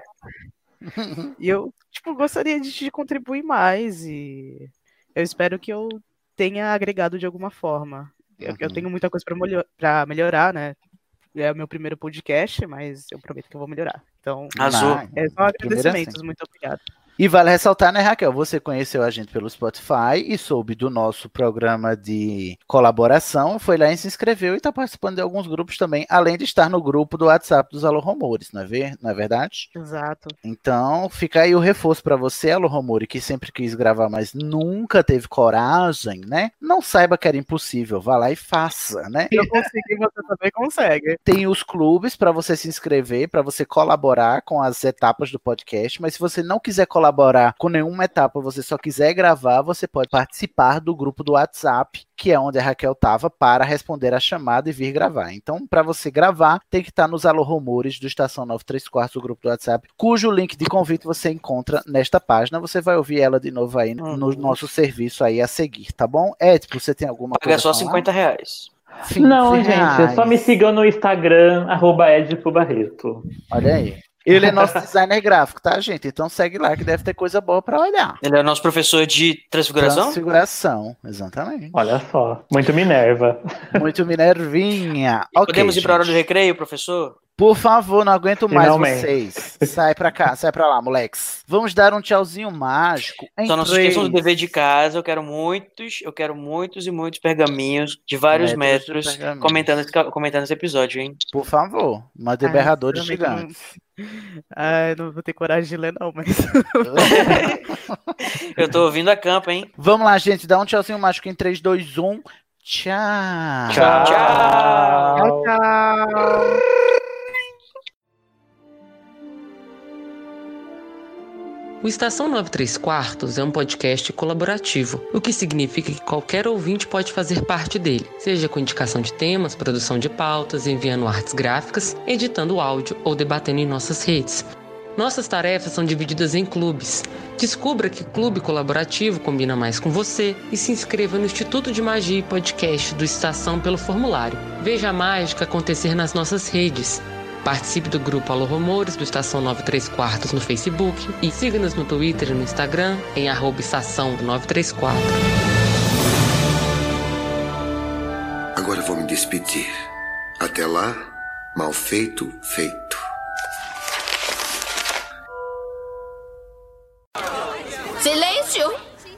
Eu não vou permitir que vocês, durante uma única noite, manchem esse nome comportando-se como babuínos, bobocas, balbuciando em bando. Tenta dizer isso cinco vezes rápido.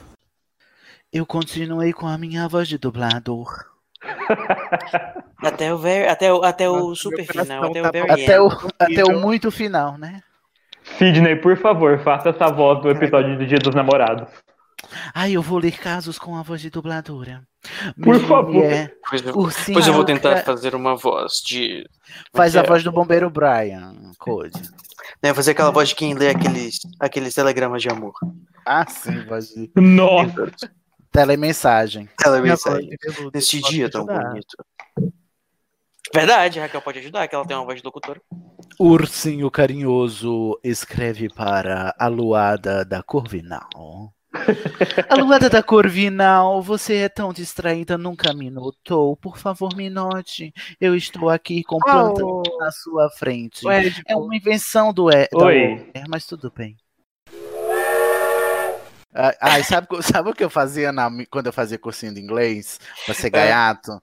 Eu acho que já aconteceu com você várias vezes, Code. Fica aqui um extra, uns bloops, viu, editor? Uns bloops. É, quando o, o meu professor de inglês chamava, eu falava, em vez de, pre- de present, eu falava gift. Ai, que original, hein? Que, que iconoclasta. Iconoclastia demais desde pequeno, não é mesmo?